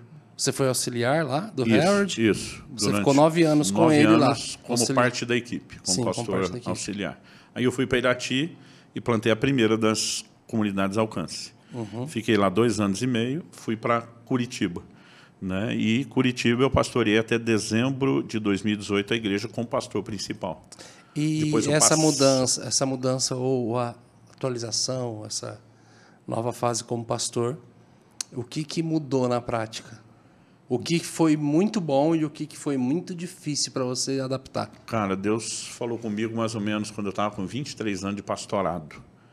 Ele me disse, em dezembro de 2018, quando você completar 25 anos, que era exatamente a data quando eu me mudei para Guarapuava, ele diz, esse ciclo fecha. Ele falou, estou te liberando para voltar onde você estava, lá no início do ministério. Então, aquela pausa que Deus deu, apesar que eu já estava voltando a viajar aos poucos, ele falou, agora, oficialmente, você volta para aquele lugar. Então, foi quando eu comecei a correr realmente mais. Aí, 2019, já foi aquela Loucura. aquela loucura. Eu pensei, bom, vai ser assim o resto da vida. E, no início de 2019, entendi, esse ano, 20 separa. Né? Então, assim, a gente vai seguindo o vento. O que mudou? Para a igreja não mudou muita coisa. Normalmente, aos domingos, eu costumava voltar. Eu pregava sábado, norte nordeste, virava madrugada dentro de avião para já no culto domingo de manhã estar com eles. Mas eu precisava de um líder no dia a dia da igreja bem presente, né? E eu fui preparando o Marciano, que foi na igreja dele comecei a, na casa dele comecei a igreja. Nós fizemos uma transição lenta de oito anos. Depois que ele assumiu, já estamos em três de pós-transição comigo na mesma igreja. Então, assim, na prática, em termos da minha presença, não mudou muito. O que mudou foi a funcionalidade dessa liderança e administração da igreja. E eu comecei a me concentrar um pouco mais, não só o que eu faço para o corpo, mas a ideia é dar um pouco mais de atenção para os pastores das nossas igrejas, que hoje está em torno de 20. Eu ia perguntar isso. Onde nasce o Casa de Zadok? Tá. Onde nasce esse Antes de falar movimento? dos Zadok, de... só, só para amarrar, porque às vezes a gente Tá, vai tá. falando muita coisa. É, a vereda do justo, diz na Provérbios 4,18, é como a luz da aurora. Vai brilhando mais e mais até ser dia perfeito. Então, no início, eu só entendia, achava que o chamado era para ser missionário, depois para ser evangelista. Comecei a entender o desenho do mestre itinerante, mas não aceitava o do pastor. Né? Depois desses anos de pastoreamento, hoje eu tenho certeza que essa foi a minha grande universidade. Né? A maioria dos pastores fala isso no Brasil, fala, Subirá, seu ensino é prático porque você conhece tanto o itinerante como a vida da Exatamente. igreja local, né? Você prega um avivamento que é realista, não é? Eu já li, já li livro de, de de avivamento quando a igreja estiver aberta 24 horas. Eu digo, abra a sua, depois você fala. Ficar falando dos pastores que não abrem. Né? Aí o cara acha que, que a igreja tem que ser que nem o drive-thru do McDonald's, porque na cabeça dele, a igreja é só a pessoa ir no templo. Ele não entende a vida da igreja fora dos cultos e das reuniões. Então, acho que assim, é, é, o lidar no dia a dia. Eu estava falando hoje para um amigo né, que uma das primeiras palavras proféticas que eu recebi no meu primeiro ano como pastor, cara, eu era solteiro, eu ficava trancado orando que nem um doido. Era o, o hábito, a disciplina que eu criei na época do ministério itinerante. Eu cheguei, queria fazer todo crente e orar, mas não entendia que eu era casado, tinha que dar atenção para a mulher, para os filhos, tinha o trabalho, tinha. Eu oprimia todo mundo. E um dia eu recebi uma palavra profética um homem de Deus, assim, que era daqueles bem calibradinho no ministério profético. Ele falava assim para mim: Vou te dar um texto bíblico, porque na sua maneira de ser, tudo tem que ser bem, bem bíblico para você. Ele dizia: quando Jacó recebe a proposta de Esaú de ser escoltado pelos 400 homens na volta, o que valia ouro né, para aquela época, ele rejeita a proposta e diz: Eu prefiro ir no passo do gado. Então Jacó disse: Eu vou atrás do gado, vou andar no ritmo deles para não sobrecarregar o rebanho. Ele falou: Deus está te chamando a uma nova fase na sua vida, onde você vai para trás do gado, anda no ritmo deles. Aquele brinque foi quando aprendi a ser normal. Né? Visitar as pessoas, socializar, jogar futebol com a turma, descer um pouco do nível né? angelical. E, cara, foi um crescimento extraordinário. Uau. Né? Foi, foi muito bom. Então, assim, eu acho que é o pacote todo. Quando você perguntou sobre o que, que amadureceu, né? Eu acho que a capacidade de aplicar, de contextualizar a escritura. Então, entender que é carnal demais, que é rebaixar o evangelho ali. Tem uns que vivem um padrão de dedicação a Deus que não é que ele é errado, mas não é irreal para a maioria É das pessoas. Exato. Né? E tem fase. Então, por exemplo, hoje eu estou na fase meus filhos crescidos, cara, é, é- é bem mais fácil. Mas quando era pequeno, não adiantava ficar trancado no quarto inteiro. Tinha que revezar com a patroa, ajudar a trocar fralda, fazer um monte de coisa. Né? Então, eu, eu acho que entender essa- essas adaptações foram parte de um, de um ajuste de Deus bem, bem legal. Né? É, uma, é uma escola e a gente entende que ainda está crescendo. Então, isso para resumir a questão das etapas e de que a gente entende o ministério aos poucos. Agora, porque Deus trabalhou comigo assim, não quer dizer que Ele vai fazer o mesmo com todo mundo. Né? Eu acho que tem gente que, que, que pode ter um processo diferente. Então, por exemplo, eu tinha dificuldade, me lembro de voltar no caso da DOC, eu tinha dificuldade porque eu sentia que Deus me apertava demais nessa questão financeira. Ele me pediu para nunca ganhar nada com os livros. Já vi gente falando, tá certo, quem ganha está errado. Digo, está errado nada, o trabalhador é digno do seu salário. Tem nenhum problema que a pessoa ganhe. Eu não posso ganhar porque ele me pediu para não ganhar. E aí eu disse para Deus, pô, o senhor me tira tudo. O tempo todo assim, me pedia umas ofertas absurdas, me rapava. Quando eu começava a recuperar de novo e de novo. Cara, um dia eu fiquei meio... Me rapava. Deus me rapava. É um Pode ve- colocar no corte. É um verbo antigo, é um verbo antigo. Não, mas é muito bom. Não, é? Aí um Ah, dia eu falei rapaz. para Deus, poxa, qual que é? O fulano tá rico, Beltrano tá rico, Ciclano tá rico, só eu que o senhor tira tudo toda hora. Eu lembro que o Espírito Santo falou assim, fulano, Beltrano e Ciclano já chegaram onde tinha que chegar. Se você quer chegar no lugar que eu tenho para você, seu treinamento é mais rigoroso. Né? E eu lembro que ele dizia, uma das chaves, você não pode ser apegado a nada. Né? Então, hoje eu olho para trás e vejo que era parte de um treinamento específico. Né? Não, não é o que Deus vai cobrar de todo mundo. Então, é, é, eu acho que com cada um Deus vai, vai lidar com, com, as suas, com as suas dinâmicas. Mas aquele ímpeto de jovem era querer que tudo acontecesse depressa. E esse chá de cadeira que eu levei me fez reconsiderar. Né? E eu percebo hoje, né, depois desse tempo quieto, cara, Deus começou a fazer com que o ministério, de uma forma organizada e orgânica fosse crescendo, né? E eu, eu fico olhando e dizendo, cara, foi a melhor coisa ter obedecido. Então, voltando à pergunta que você fez dos, em relação aos jovens, cara, se os pais não entendem, faça o possível para evitar conflito. É lógico que assim, eu não desobedeceria o chamado de Deus, mas existe um caminho mais diplomático do que só bater de frente. Então, depois de eu ter ouvido meu pai falando com aquilo e sentir Deus dizendo assim, cara, ajuda, faz sua parte, que o velhinho não vai além E a, disso. e a Bíblia fala que se você pedir sabedoria, ele será dado. né? Exatamente. Era uma coisa que eu já orava, dizendo, Senhor, não sei como resolver, não está legal. A gente não estava brigado, mas lá dentro eu sabia Não assim, estava fluido, né? não está agradando a Deus. Entendeu? Parece que assim, eu não sei se era o orgulho de cada um, mas a gente estava de boa. Até porque eu visitava eles. Né? Entre viagens, idas e vindas, eu já não parava muito em casa quando eu saí. Né? Então, assim, apesar de não estar lá todo dia, não tinha mudado muito a rotina. Mas o que eu digo para a moçada, cara, em primeiro lugar, seja intenso, priorize Deus mais do que os pais, mas não crie um conflito, um choque desnecessário, porque às vezes a gente vai também para um nível de confronto desnecessário. Discuti muito com meu pai aspectos do mover que às vezes ele ainda não entendia. Aí ele tinha uma teologia sólida, às vezes eu não tinha argumento teológico, né? Mas o senhor que é um religioso, então quer dizer, você Per... Tava perdendo a discussão. Você Exato, é apelava, apelava, como, muita, como eu vejo muito jovem fazer hoje, né? Ele não quer ouvir o, né? E eu descobri depois que muitas vezes nem meu pai nem eu estava certo. Existia um meio termo entre nós dois que talvez bem discutidinho a gente pudesse ter chegado lá. Aham. Então eu, eu falo para a moçada, acredite que a despeito de qualquer dificuldade, um pai não crente, um pai que não entende, que tem que continuar amando o Senhor, não deixar isso desanimar, mas tentar sempre achar, né, buscando essa sabedoria de Deus, o caminho mais fácil e evitar conflitos desnecessários. Provérbios 15, 1. A resposta branda desvia o furor, a palavra dura suscita ira. O jeito de falar pode estragar tudo. Você já passou alguma coisa desse tipo com Israel? Que Israel talvez já está mais para frente? Em, relação a essa parte da, da busca, não, porque acho que como, como a gente já era intenso, então assim, é, é, eu ficava no pé dele dizendo, filho, eu, eu não fiz a faculdade, mas se você não tiver uma palavra de Deus, você vai fazer, nem que for teológico. Fora falar para ele se virar nos Estados Unidos, que essa também é muito boa. É, essa era parte de um, de um outro treinamento mover. chamado 02 pede para sair. Mas eu falo assim, dessa questão teológica, das vezes o Israel Não. chegar e falar alguma coisa e você já achar que isso. Peraí, tá muito para frente. No sentido de para frente, não. É, é, muitas vezes eu só dizia, filho, vamos, vamos cobrir aqui todos os ângulos.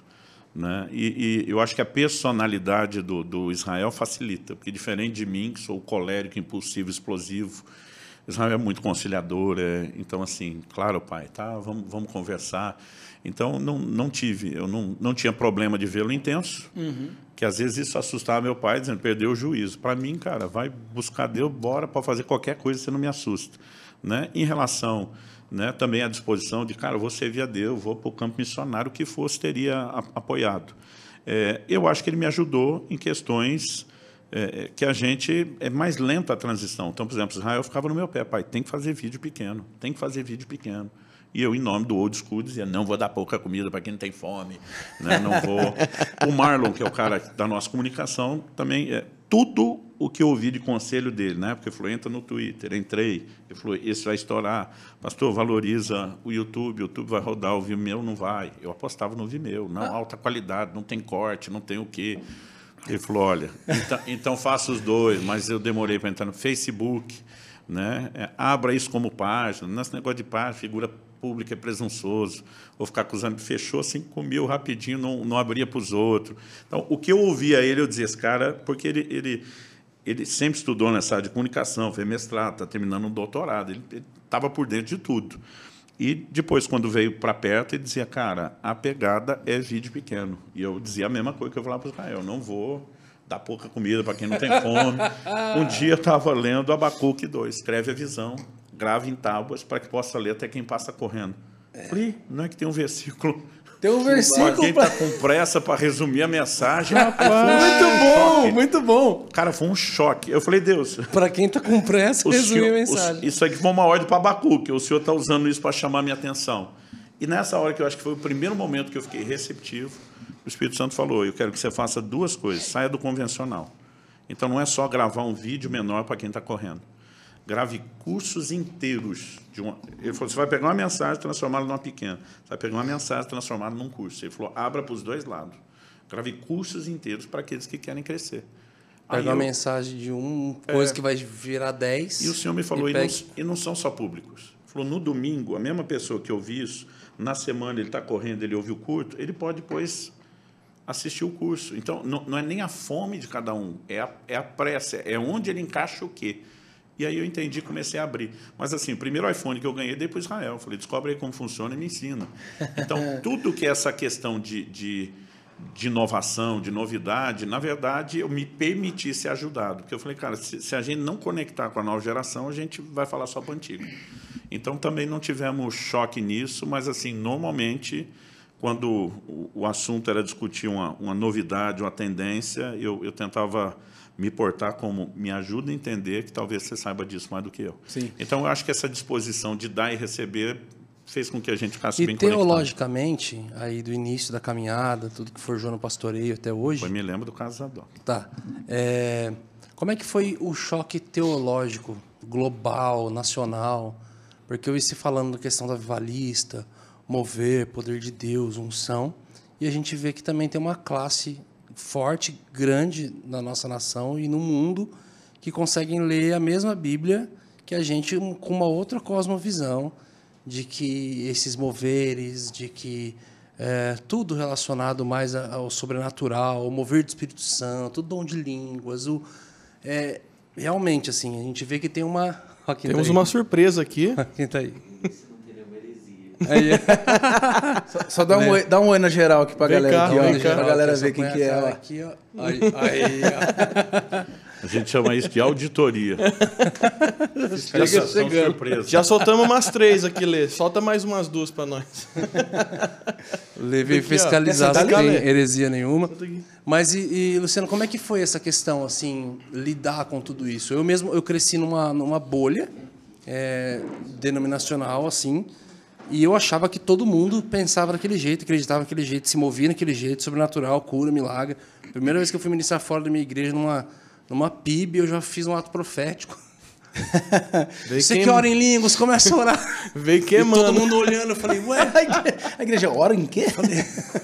Então, tipo assim, não sabia Começaram de nada de como que era. Como é que foi essa... essa... Bom, meu background você foi, puxado para um lado, você achou que estava errado em algum momento? Meu background da criação era do ambiente de igrejas tradicionais. Uhum. Aí eu passei a experiência de ser avivado. Então, eu já, eu já conhecia dois mundos na prática.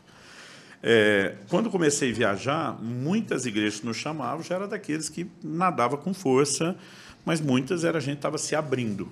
Tanto que assim, É, minha pergunta parte disso, porque você é, uma das pessoas hoje que o mais acesso em todos esses lugares. o Né? Arapuava, por exemplo, o pastor que nos chamou para ministrar era de uma igreja presbiteriana. Ele queria que a gente orasse por batismo do Espírito Santo. Eu falei, não, antes de orar, vamos conversar. Então, assim, eu tirei uma tarde inteira, ensinei três horas sobre o batismo no Espírito Santo. Acho que foram duas horas e meia.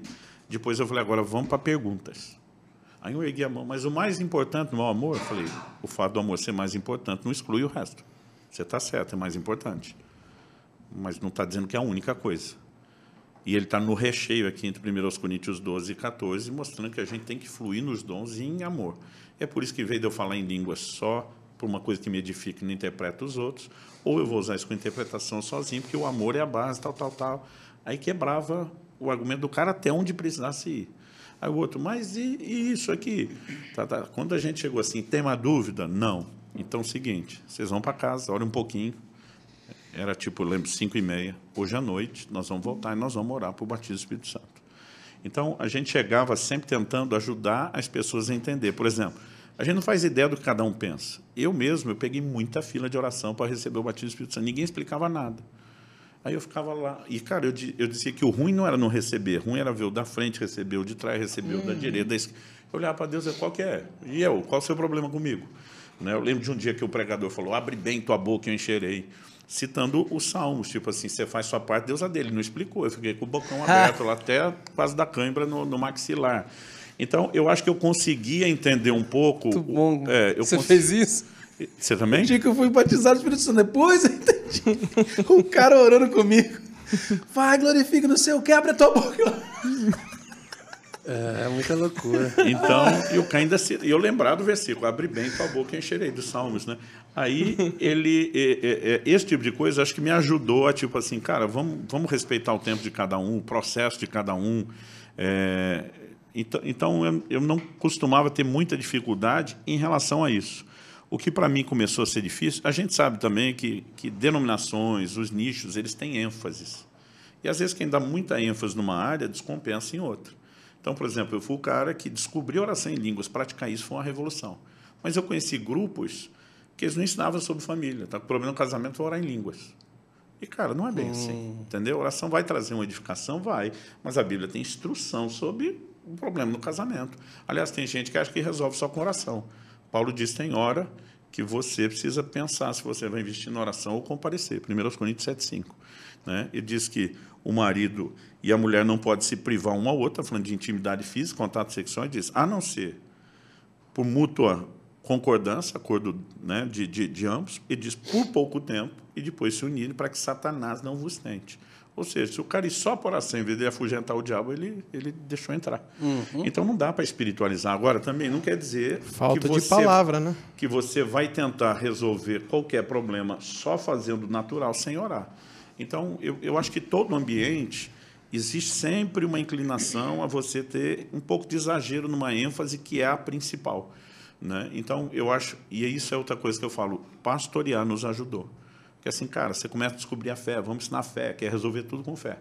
Né? E tem situações que são muito práticas. Né? Então, por exemplo, para mim, quando Jesus diz remova a pedra, Ah, vai ressuscitar Lázaro, eu faço o trabalho todo, barba, cabelo e bigode. Mas não falei, não. Usar pedra vocês tiram, o resto eu faço.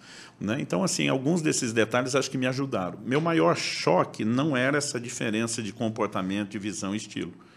É uma tendência que ela está cada vez mais forte agora do que eu chamo da teologia de um versículo só. Né? É, os, é os caras assim, é, é, você fala uma coisa, ele não te ouve. Né? Esses dias, por exemplo, é, o, o, o, Douglas fez um corte do negócio que eu falei sobre a benção. Eu estou lendo Deuteronômio 28. E Deus disse: Você atentamente ouvir minha voz, essas bênçãos virão sobre você e te alcançarão. Então, estou pegando esse contexto. Né? Aí eu falo de você alcançar a bênção por causa do contexto do que o texto está falando. O cara fala: a bênção está no lugar físico, você alcançar. Tá? Ele quer discutir o que a gente não está falando. É só uma hum. inferência em cima do texto. Mas ele também não tem argumento nenhum, é só aquela ideia de vamos tretar e vamos causar. Então, eu olho assim e digo assim, é assim que eles constroem a doutrina. Ele pega um outro texto e não usa nem a lógica que ele usou para te atacar. Porque se você usar a lógica dele, porque ele está falando do texto dele, também não funciona. Então, isso assim hoje me deixa... É, é, é isso é uma tendência mundial. Tudo que é sólido está virando líquido e relativo.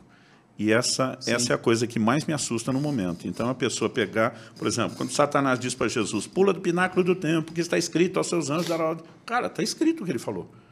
Mas foi escrito para ser aplicado daquele jeito? Não. Aí Jesus diz, também está escrito. Esse também é. Tem uma outra parte da escritura contradizendo a aplicação que está fazendo. Então, assim, como que isso é verdade e vai contra outro, outro texto da palavra? Só que, assim, como a turma não lê Bíblia, e eles pegam a mensagem de um livro do outro e vêm só com aqueles versículos decorados, eles não sabem nem o que o resto da Bíblia fala contra, mas também não ouve. Né? Porque antigamente a gente tinha pelo menos um conceito assim, vai discutir, você está atacando ideia, não é pessoal. Hoje, parece qualquer leitura, se você discordou, o ataque é pessoal. É, é contrário, hoje é, é contrário. Pessoal. Então, parece que emocionalmente já é difícil digerir e processar. Eu já tive pastores mais maduros que me chamaram e dizer, você está equivocado nessa ênfase. Uma pergunta que eu tinha era relacionada a essa questão, porque a gente vê alguém que com 18 anos de idade já tinha lido 400 livros, a Bíblia não sei quantas vezes, por aí vai. Então gente vê a construção da vida e a gente vai superestimando, né? as pessoas vão olhando com um olhar de caraca, o cara, nó, nossa, e tem a impressão que nunca errou. Já... Tem a impressão que nunca errou no ministério. Ah, foi pastor aí, deve ter acertado tudo. Nunca. Não existe quem, a não ser é. nosso Senhor Jesus, uhum. não existe quem, quem cresceu sem erro. Eu acho que a diferença é você ter ou não um coração ensinável. Por exemplo, uma vez eu recebi uma carta de um, de um camarada que ele, ele criou, eu não lembro o nome que ele deu, mas ele, ele, ele embelezou que era uma pirâmide. Mas era um negócio assim de, de cooperação mútua e apoio ministerial. Eu achei fantástica a ideia. Eu copiei a carta, eu mandei para um monte de gente para ajudar o ministério, que precisava de dinheiro. Cara, comecei a receber telefonema de vários pastores que receberam. Falou, Ô, meu amigo, o que, que você tem na cabeça? Isso aqui é uma pirâmide. Não é não. Claro que isso aqui é uma pirâmide, filho. né? Tipo assim, cada um dá tanto, que põe o nome do outro que dá tanto. Ah, Cara, era uma pirâmide. Ele falou, uma hora esse negócio rebenta e quem entrou depois está frustrado. A construção Quem ajuda linda. pede sua oferta. Olha o corte, Luciano subirá né? com pirâmide. Entrou então, em pirâmide. Entrou em pirâmide. Então, assim, não, eles não, não deixaram o negócio ir para frente. Aí, na Be hora, Bebon Church. sabia para quem tinha mandado a carta, quem não se manifestou, eu falei, cara, recebi Uau. aqui uma advertência não tinha noção do que, que se tratava, me perdoa. Cara, botei o rabinho no meio das pernas, me perdoa, esquece, uhum. apaga, dá um fim nesse negócio. E não existe isso hoje, né? Você voltar atrás, você pedir desculpa, falar, gente, se retratar, a galera não, não faz. Não, as pessoas não fazem. Né? Naquela época, como não fiz nada em público, não, não precisei gravar um vídeo público, mas para as pessoas para quem eu fiz, eu para muitos deles, eu fiquei até com medo da carta demorar e, e a gente ter um problema. Uhum. Eu liguei, pedi perdão. Teve nego que não tinha nem recebido a carta ainda, eu já estava ligando. Falei, cara, a hora que chegar um envelopinho assim dessa cor, já rasga Hoje... ele. Então, assim, é, é, essa é uma das situações. Mas, assim, às vezes pregar, o cara, cara, você está falando uma frase absoluta demais. Pondera. Né? Coloca, não precisa colocar dessa forma. Cara, todo muito... mundo tá, não, não é todo mundo, filho. Você, agora vai falar por todo mundo? Hoje que você está muito na internet, você tem muito hate, muita gente debatendo teologia, falando que você está errado, tem muita gente. Cara, a sensação que eu tenho é que, não, que que eu não tenho, mas eu, talvez é porque eu que acompanho um pouco os, os comentários, não- mas de vez em quando eu entro e olho. Eu, eu vejo que essas coisas surgem mais quando eu falo em canais fora do meu meio. Porque normalmente quem me segue já é quem pensa parecido. Uma não- coisa que eu acho legal, já vi em algumas pregações suas falando, quando as pessoas te perguntam de que linha teológica você é. Tua resposta é muito boa em cima disso. Né? É. Porque, na verdade, as pessoas querem saber e a tua resposta batista. É, a turma pergunta, eu falo, gente, além de ter transitado em vários meios, é, muitas denominações nasceram com o entendimento, a revelação de uma doutrina específica, que a gente sempre tenta avaliar tudo que é possível pegar daquilo. Então, assim, às vezes eu me considero bem híbrido, mas em linhas gerais tem coisas que não tem como ficar em cima do muro, né? Quando o cara me metralha e pergunta, tipo, calvinista é miniano? É miniano, não, não, não, não tenho que, o, que, o que defender. Mas, assim, é, transitar no corpo me fez aprender a separar, primeiro, duas coisas. É, o que cada um pensa e crê de acordo com a sua escola não define tudo que a pessoa é. Eu tenho pessoas que pensam doutrinariamente diferente de mim e são uma inspiração de vida cristã. Então, tem, tem algumas dessas pessoas que encontro que não tenho nem coragem de discutir doutrina. São homens piedosos que me inspiram, parecido com Jesus. Para mim, isso basta. E gente ética, que sabe que eu penso diferente, ele não fala isso quando vem na minha igreja, eu não falo daquele assunto quando vou na igreja dele, e bola para frente. Né? Então, assim. é, é, eu- maturidade. eu, né? eu acho que saber lidar com, com as diferenças, porque eu acho que o que a gente não pode é aceitar mexer naquilo que é essencial. Então, se o cara está pregando uma salvação, que não é a fé no sacrifício substitutivo de Cristo, heresia, nós vamos ter que ir para cima e lutar. Né? Agora, sim, é, ele tem um detalhe diferente da mecânica da salvação, está discutindo se perde, se não perde, mas mesmo o cara que acha que não, leva as pessoas a viver uma vida santa, comprometida, eu não tenho, eu não tenho nenhum problema em lidar com esse tipo de diferença. Para mim, tem coisa secundária. Aliás, era uma frase dos Morávios que Wesley popularizou, e dizia nas coisas essenciais unidade, nas secundárias tolerância e em tudo o amor. Então, eu acho que transitar no corpo me ajudou. E talvez eu entre em muitos lugares porque eu sei que se me chamam e determinada área é um problema, eu não vou. É o meu livro novo que saiu da graça. É, alguns pastores estão me ligando, cara, vem lançar aqui. Eu digo, eu quero que você leia primeiro. No seu caso, o capítulo tal, porque eu sei que O estatisticamente... senhor já sabe pela pontuar já. é, pela sua formação, eu sei que você pensa diferente. então, legal. assim, eu não quero criar um problema para você aí. É possível que alguns membros da sua igreja já tenham comprado pela internet. E você Mas- fica à vontade para dizer que você discorda de mim no capítulo tal. legal. Porque, assim, a ideia não é chegar causando... Porque é, é uma cultura hoje. Mas é, é fácil para você isso? Porque é muito difícil, ao meu ver, essa questão de tipo assim, cara, eu vejo isso e eu acredito que é assim, é o jeito que eu tô lendo. E de repente vem alguém e fala, não, cara, isso aqui não é verde, isso aqui é, é azul. E essa tampinha É, tá dá- bem discutível, pra- né? É, tá no meio. Tá, peguei o exemplo certo. Tá tipo assim, não, para mim é verde, cara, para mim é azul. E a tendência de ver a pessoa falando, cara, esse azul, você fala, não, cara. Essa, essa, essa, se possível, ter a paz com todos é difícil, né? É difícil, mas assim, se a pessoa quiser discutir, eu, eu, eu sempre gosto da discussão. Mas assim, dependendo do propósito. Outro dia um cara falou para mim, é, você é daqueles que crê nisso, mexeu no assunto, e, e já meio que espetando. Eu falei, meu amigo, se você quiser uma discussão para a gente crescer, eu estou aberto. Se for só para ver quem é melhor no negócio, não quero não. Aí ele usou minha tentativa de sair como quem diz assim, já está com medo. Aí assim, O homem que habita em mim. aí a, a carnalidade levantou eu falei, olha, eu sei que o que você crê é baseado no livro tal, de fulano de tal. Eu estou com esse livro rabiscado de cabo a rabo, a rabo de, de fio a pavio.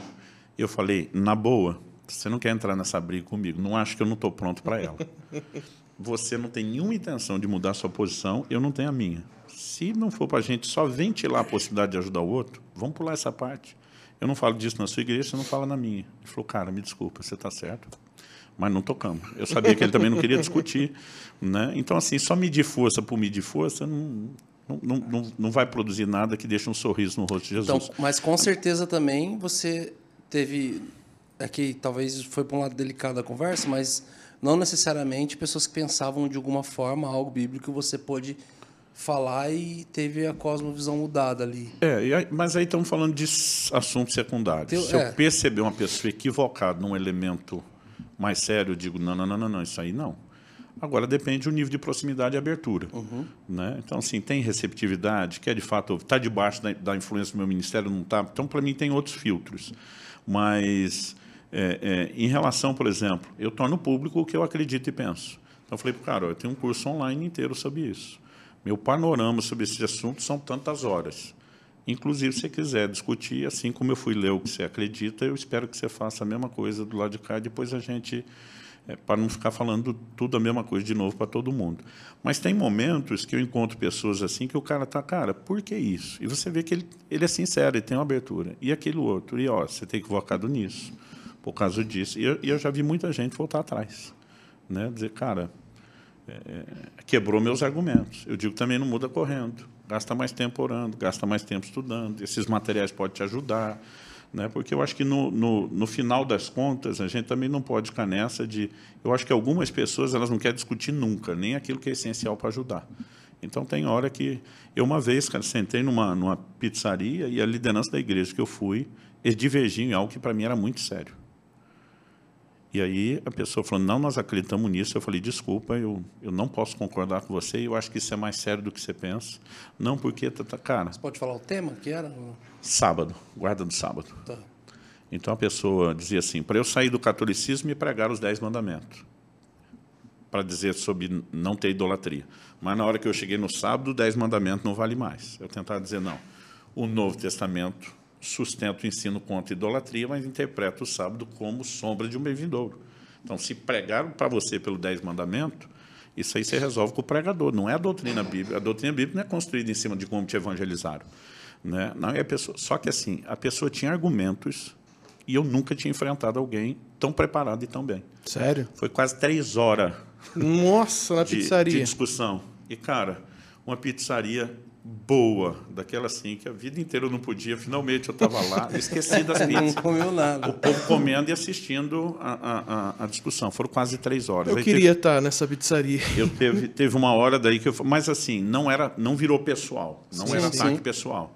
E realmente Era- é um era- tema muito delicado. Muito E delicado. muito legal. Porque por mais que a gente possa ser, é, se posicionar de uma forma, a gente tem uma essência, né? no- É, aí no aí chegou um ponto, a pessoa falou assim, eu falei para ela, olha, você está querendo dizer que quem não guarda o sábado hoje vai para o inferno. Não, não é isso que eu estou falando. Eu falei, é. Ah, era nesse nível o entendimento de É, sábado eu- deles. Aí eu, eu fechei. Não, eles, ela, ela, a pessoa não achava que era isso. Ah, Mas eu falei, é, porque Tiago diz: quem tropeça num só ponto da lei, tropeça em todos. Se os dez mandamentos estão de pé, alguém não guarda o sábado, ele quebrou o outro, ele é adúltero, né? ele, ele, ele, ele é o resto, e de acordo com o Apocalipse, você está de fora. Não tem meio termo. O senhor que Ou- levou para esse é, nível daí. E aí foi a hora que eu vi a pessoa assustar. Falou, não, não é isso. Falei, não tem como não ser isso. Ela falou, existe um jeito de eu poder guardar o sábado sem terminar desse jeito? Falei, existe. Paulo diz em Romanos 14 que um julga igual todos os dias, o outro faz diferença entre dia e dia. Um não julga o outro. Então, se você falar, eu quero pessoalmente fazer isso, não sendo parte dos dez mandamentos, todo mundo é obrigado, aí você tem uma opção sua que eu preciso te respeitar, não posso te julgar. Mas a partir do momento que você adota que é para todo mundo, você está dizendo que eu e todo o meu povo que não guardamos, estamos debaixo de condenação. E aí nós, nós vamos discutir o tempo que for. Então a pessoa ela reviu o posicionamento e começou a dizer, olha, eu tenho algo pessoal, provavelmente me excedi na forma de, de, de ensinar, mas entendo que Deus me pediu isso que é como eu voltei lá no início. Deus me pediu para não ganhar dinheiro com os livros. Vou fazer disso uma doutrina para todo mundo? Não, é pessoal. Rapaz, dá Então, um le- drops isso levando aí. em consideração, levando em consideração esse texto de Paulo, é, como que a gente então define o que é uma teologia errada entre aspas, porque um acredita no A, outro no B. A gente já teve aqui na mesa presbiterianos, é, cara que chegou e falou: "Eu sou calvinista até meu osso". E já teve outro, já veio o profeta. Então, tipo assim, são teologias totalmente opostas. Onde que é o meio termo para a gente saber se aquilo está errado? Como que eu julgo se está errado ou não? Eu acho, eu acho que nós temos que separar duas coisas. Uma é o certo e errado, e a outra é até quando alguma coisa errada é tolerável. Então, por exemplo, Paulo falou: um come de tudo, o outro acha que não pode comer carne, só come legumes. Ele chamou o que come só legumes de fraco na fé. Então, Paulo se posicionou. Ele falou: ó, tem dois grupos, estou pedindo para vocês não se julgarem, mas da minha parte, esse aqui é fraco na fé. Quer dizer, não entendeu. Mas precisa ser entendido, não é porque a gente não pode falar desses assuntos, é porque ele está, talvez, num momento de maturidade, precisa de orientação. Precisa... Então, determinados assuntos, eu acho que eles não precisam de confronto imediato, mas, às vezes, com o tempo, a gente vai ter que mexer em determinadas situações. Ou determinados assuntos, eles não precisam de confronto, porque eles não vão mexer com doutrinas essenciais. Então, dá para dizer, olha, é, é sua opção. Então, eu já tive gente que chegou na igreja dizendo, olha, eu não concordo com vocês nisso. Eu digo, então, provavelmente você vai ter que escolher entre duas coisas. Primeiro, engolir sua discordância o resto da vida e ficar bem quietinho. Segunda, ir para outra igreja. Porque se você quiser ensinar sua discordância aqui no meio, eu não vou aceitar. Né? Você tem todo o direito de ser diferente. Você não tem direito de tentar doutrinar o rebanho que Deus me confiou com a sua diferença. Então, você opta. Eu posso conviver com a sua diferença, desde que você não tente impô-la para os outros. Então, eu tive gente que passou anos engolindo aquilo, pensando diferente. E teve gente que disse, não, você está certo, e uhum. foi para outro canto e continuou sendo irmão em Cristo, mas deixou de ser ovelha. Então, é, é, tem situação. Agora, sobre como ju, é, é julgar o certo e errado, eu acho que é uma questão. É, é, tem assuntos que são grandes desafios. Tem assuntos que nós temos dois mil anos de história da igreja e os debates continuam. Mas isso, para mim, não significa que não dê para esgotar determinadas coisas. Eu acredito. Eu estou perguntando isso porque é, é muito comum o cara que talvez é da tradicional, ele olha o, o avivado e ele fala, mano, o que, que esse cara tá fazendo? E ele já vai julgar o que o cara tá fazendo, e da mesma forma ao contrário. Olha o cara que fala, mano, esse cara é, um, é uma geladeira, sei lá. É, é muito comum a gente fazer isso. E As o, facções, e, né? É, e o problema é, quando que eu tô errando, pecando fazendo isso, julgando que o cara tá a fé do outro, você tá entendendo? Uhum. É difícil essa linha, é muito estreita, né? É, e, e tem questões, quando a gente fala de julgar, que a gente pode julgar um comportamento, a gente pode julgar uma fala, mas o pior terreno é quando a gente julga motivação. Sim. Porque nós estamos entrando em algo que, que não tem como saber e, e, é o mais perigoso de todos. Então, andando nessa diversidade do corpo de Cristo, eu tenho uns caras que eles não são muito empolgados com dons, mas me ensinam sobre uma vida piedosa. Uhum. Eu tenho outros que me ensinam sobre o dom, mas diga esse aí precisa aprender com aquele e esse com aquele, né? Um, um, aprender sobre o caráter, o outro aprender sobre é, é, o carisma. O que eu não posso é porque se a pessoa não é 100% igual, achar que ela não tem nada para me oferecer. Talvez eu tenha que ter um filtro. Isso aqui eu não quero uhum. nada de você. Né? Nessa área específica, meu posicionamento é claro, não quero nada, mas isso também não faz da pessoa alguém totalmente errado. Então, eu, eu acho que é um, um desafio. Né? Então, se alguém, por exemplo, trouxer uma vez, eu trouxe um pregador, e ele veio para falar de um assunto específico, ligado assim ao, ao, ao, trabalho, ao ministério dele. Então, veio falar daquilo. Cara chegou lá, ele começou a doutrinar a igreja. Tinha nada a ver com o que ele veio fazer, com o ministério dele, tinha nada a ver com, com o combinado, tinha nada a ver com o evento. Só que ele tentou entrar numa área que a gente discorda totalmente. E qual foi o proceder? Eu falei para ele, falei, olha, quando terminou, uma pessoa mais velha do que eu, eu falei, eu não faço ideia de por que o senhor fez o que fez. Né? Em primeiro lugar, falei, eu acho que a sua amargura hoje estava desnecessária. Foi um desabafo seu. Uhum. Você bateu nessa estrutura, nessa outra, nessa outra, generalizando. Daqui a pouco é a mesma coisa que você validar quem está de fora e diz que nenhum pastor presta porque alguns deu, deram escândalo. Falei, então quero que o senhor saiba primeiro, essa mensagem não sobe para o meu site, que todo mundo que fala nesses eventos vão ter. A sua não vai. Segundo, você entrou numa área doutrinária, que não tem nada a ver com o que você veio fazer aqui e é contrário a tudo que a gente acredita e ensina. Falei, por respeito à sua idade, eu não vou desfazer agora. Eu vou esperar você ir embora e daqui uma ou duas semanas eu vou ter uma conversa com a minha igreja. Ele olhou para mim e falou, agradeço a honestidade. Em relação à parte doutrinária, não dá para falar nada agora sem a gente discutir, mas em relação ao que você falou da amargura, você está certo, eu estou errado. Hum. Eu me excedi e ele falou, eu concordo com o seu posicionamento, obrigado por me falar isso em amor em vez de só tretar. Eu esperei duas semanas. Falei, gente. Ainda bem que ele era maduro Deu também, trabalho cara. de fazer? É. Não. O meu povo já. É, já bem consolidado. Enquanto né? ele estava falando, todo mundo já me olhando assim. Ah, a galera já ganhou. Tipo uhum. assim, ó. Aí depois eu subi e falei, olha. Atrás dele, nós... já passando no telão sem ele ver. Esquece, galera. Nada a ver. A galera do Nada a ver isso aí. Aí, o que, que eu fiz? O cara do Não, Data Show aqui não, já. não, não, não, eu falei não, assim, tá no domingo, eu falei, olha, ninguém começa a gravar nem transmitir a mensagem até que eu diga agora é a hora. Então eu falei, nós tivemos há pouco tempo atrás no evento uma pessoa que trouxe Pastor, aqui um, pastor. um conteúdo. Essa Ele pessoa agiu dessa, dessa forma, eu conversei com ele dessa, dessa forma. Se você estava aqui, sabe o que é. Se você não estava, nem pergunte do que, que se trata, não tem que saber quem. Ponto final, tal, tal, tal. Então, hoje, a minha mensagem que serve para edificar vocês é também uma resposta a quem possa ter ficado com dúvida naquilo. Pode liberar. Abra sua Bíblia no livro tal, Oh, pá, pá, pá, pá, comecei, preguei do começo ao fim e fechei. Uau. Né? Então, assim, a gente tem que tentar agora. E, e falei, e, e falei para a pessoa, falei, eu ainda estou disposto a te dar uma segunda chance. Mas não acredito em terceira. Se na segunda você cometer a mesma coisa, nós vamos ter que encerrar nosso nosso relacionamento, nossa tentativa de um ajudar o outro. Né? Então, eu, eu Sabe, acho eu que tô curioso o tema? Doutrinário, Eu meu tô Deus muito céu. curioso. eu não posso falar do tema sem dar Comichando, pistas. Sem tá dar bom. Mano, eu tô muito curioso. Ei, Fifi. E o meu problema não é da pista que descubra, é da pista errada. Porque a Ah, turma é. acha que é um, que é outro. Que... Sim, sim, não, não é isso. É, vai gerar o um- tema mesmo. Mas Deus, muito. Então, eu, eu acho que assim, se a gente escolher andar em amor, é, é, é, é, o, é, o, é o ponto principal. Agora, também não posso só amar os ministros, mais do que eu amo a palavra naquilo que é muito claro, Sim.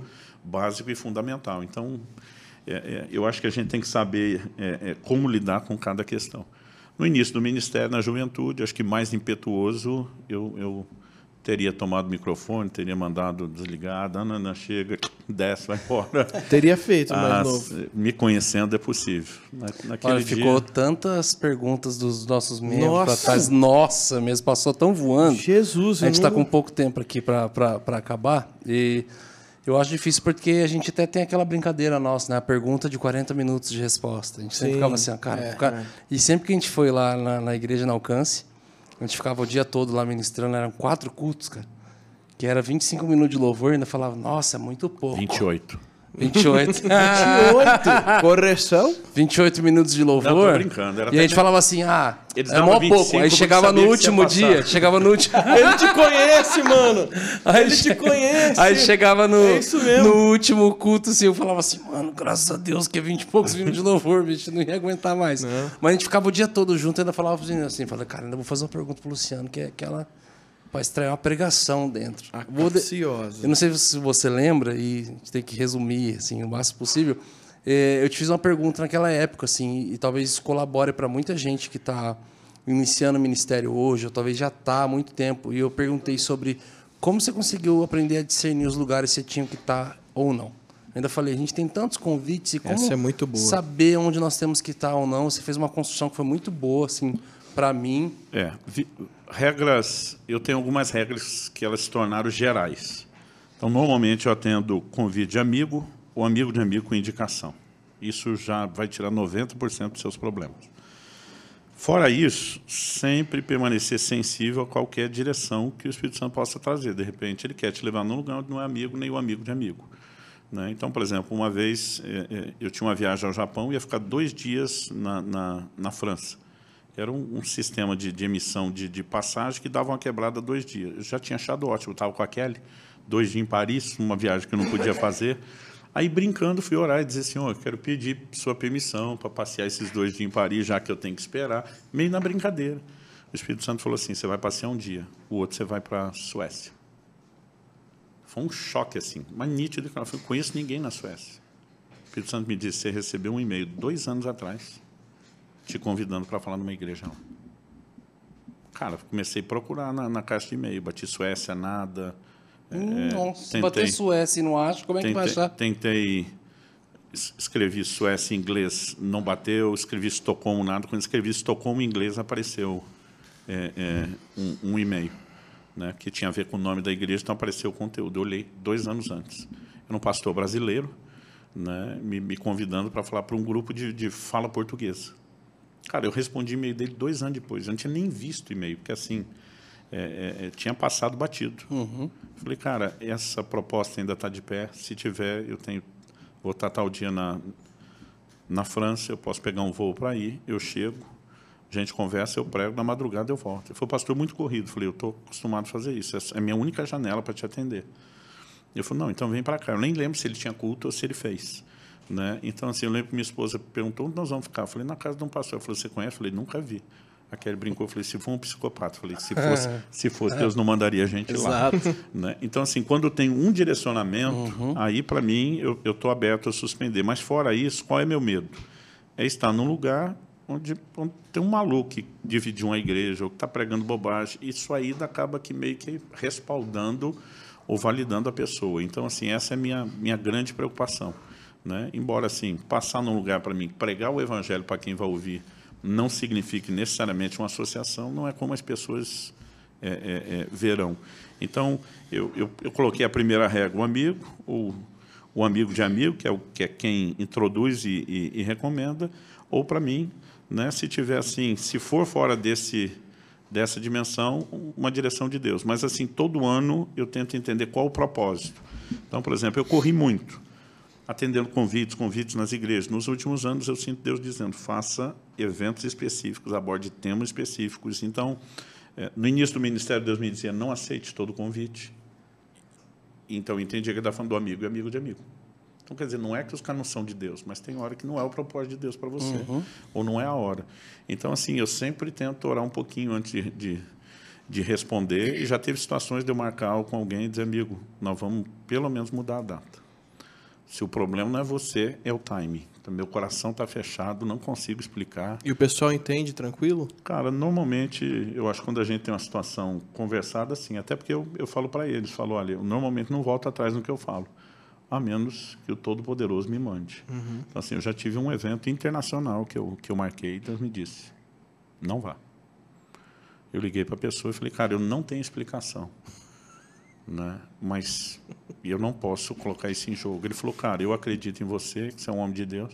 No fim das contas, teve tanto desdobramento, o evento nem aconteceu. Eu teria perdido minha ida. Né? Mas não sei se foi por isso que Deus falou para não ir. Né? Ou se ele já, se ele que queria derrubar o evento, não sei. então a gente, a Você gente sentiu tem, aí, que, né, Tino? tem que ouvir. Sentiu mas, o teor da autorização. Ele que cuida da agenda nossa. Mas já estive em questão lugares, zaço, assim, é, eu só olhei para ele. já estive em lugares onde o coração fechou. E eu pensava, eu que estou com preconceito, não, não ouvi. E, cara, pior coisa é você estar tá num lugar e ficar se perguntando o que, que eu estou fazendo aqui. É, eu ia Então, perguntar se já É, aconteceu. porque às vezes a gente fala o critério, parece que não erra nunca. Não, já Uhum. aconteceu. Graças a Deus não foi tanto, porque a gente tem que aprender com os erros, né? Gente, teremos Mas- três agendas com morada no que vem. Mas já algumas, três. algumas vezes já aconteceu. Então, por exemplo, vocês estiveram conosco a primeira vez, por recomendação do Leandro. Uhum.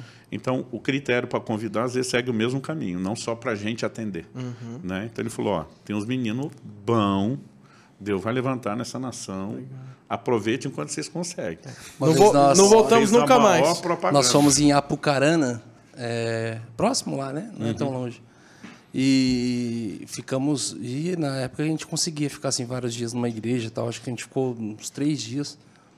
E fomos embora, passou alguns meses, o mesmo pessoal da igreja, nós fizemos um relacionamento com eles bem legal, assim, cada dia a gente ficou com, com um grupo da igreja.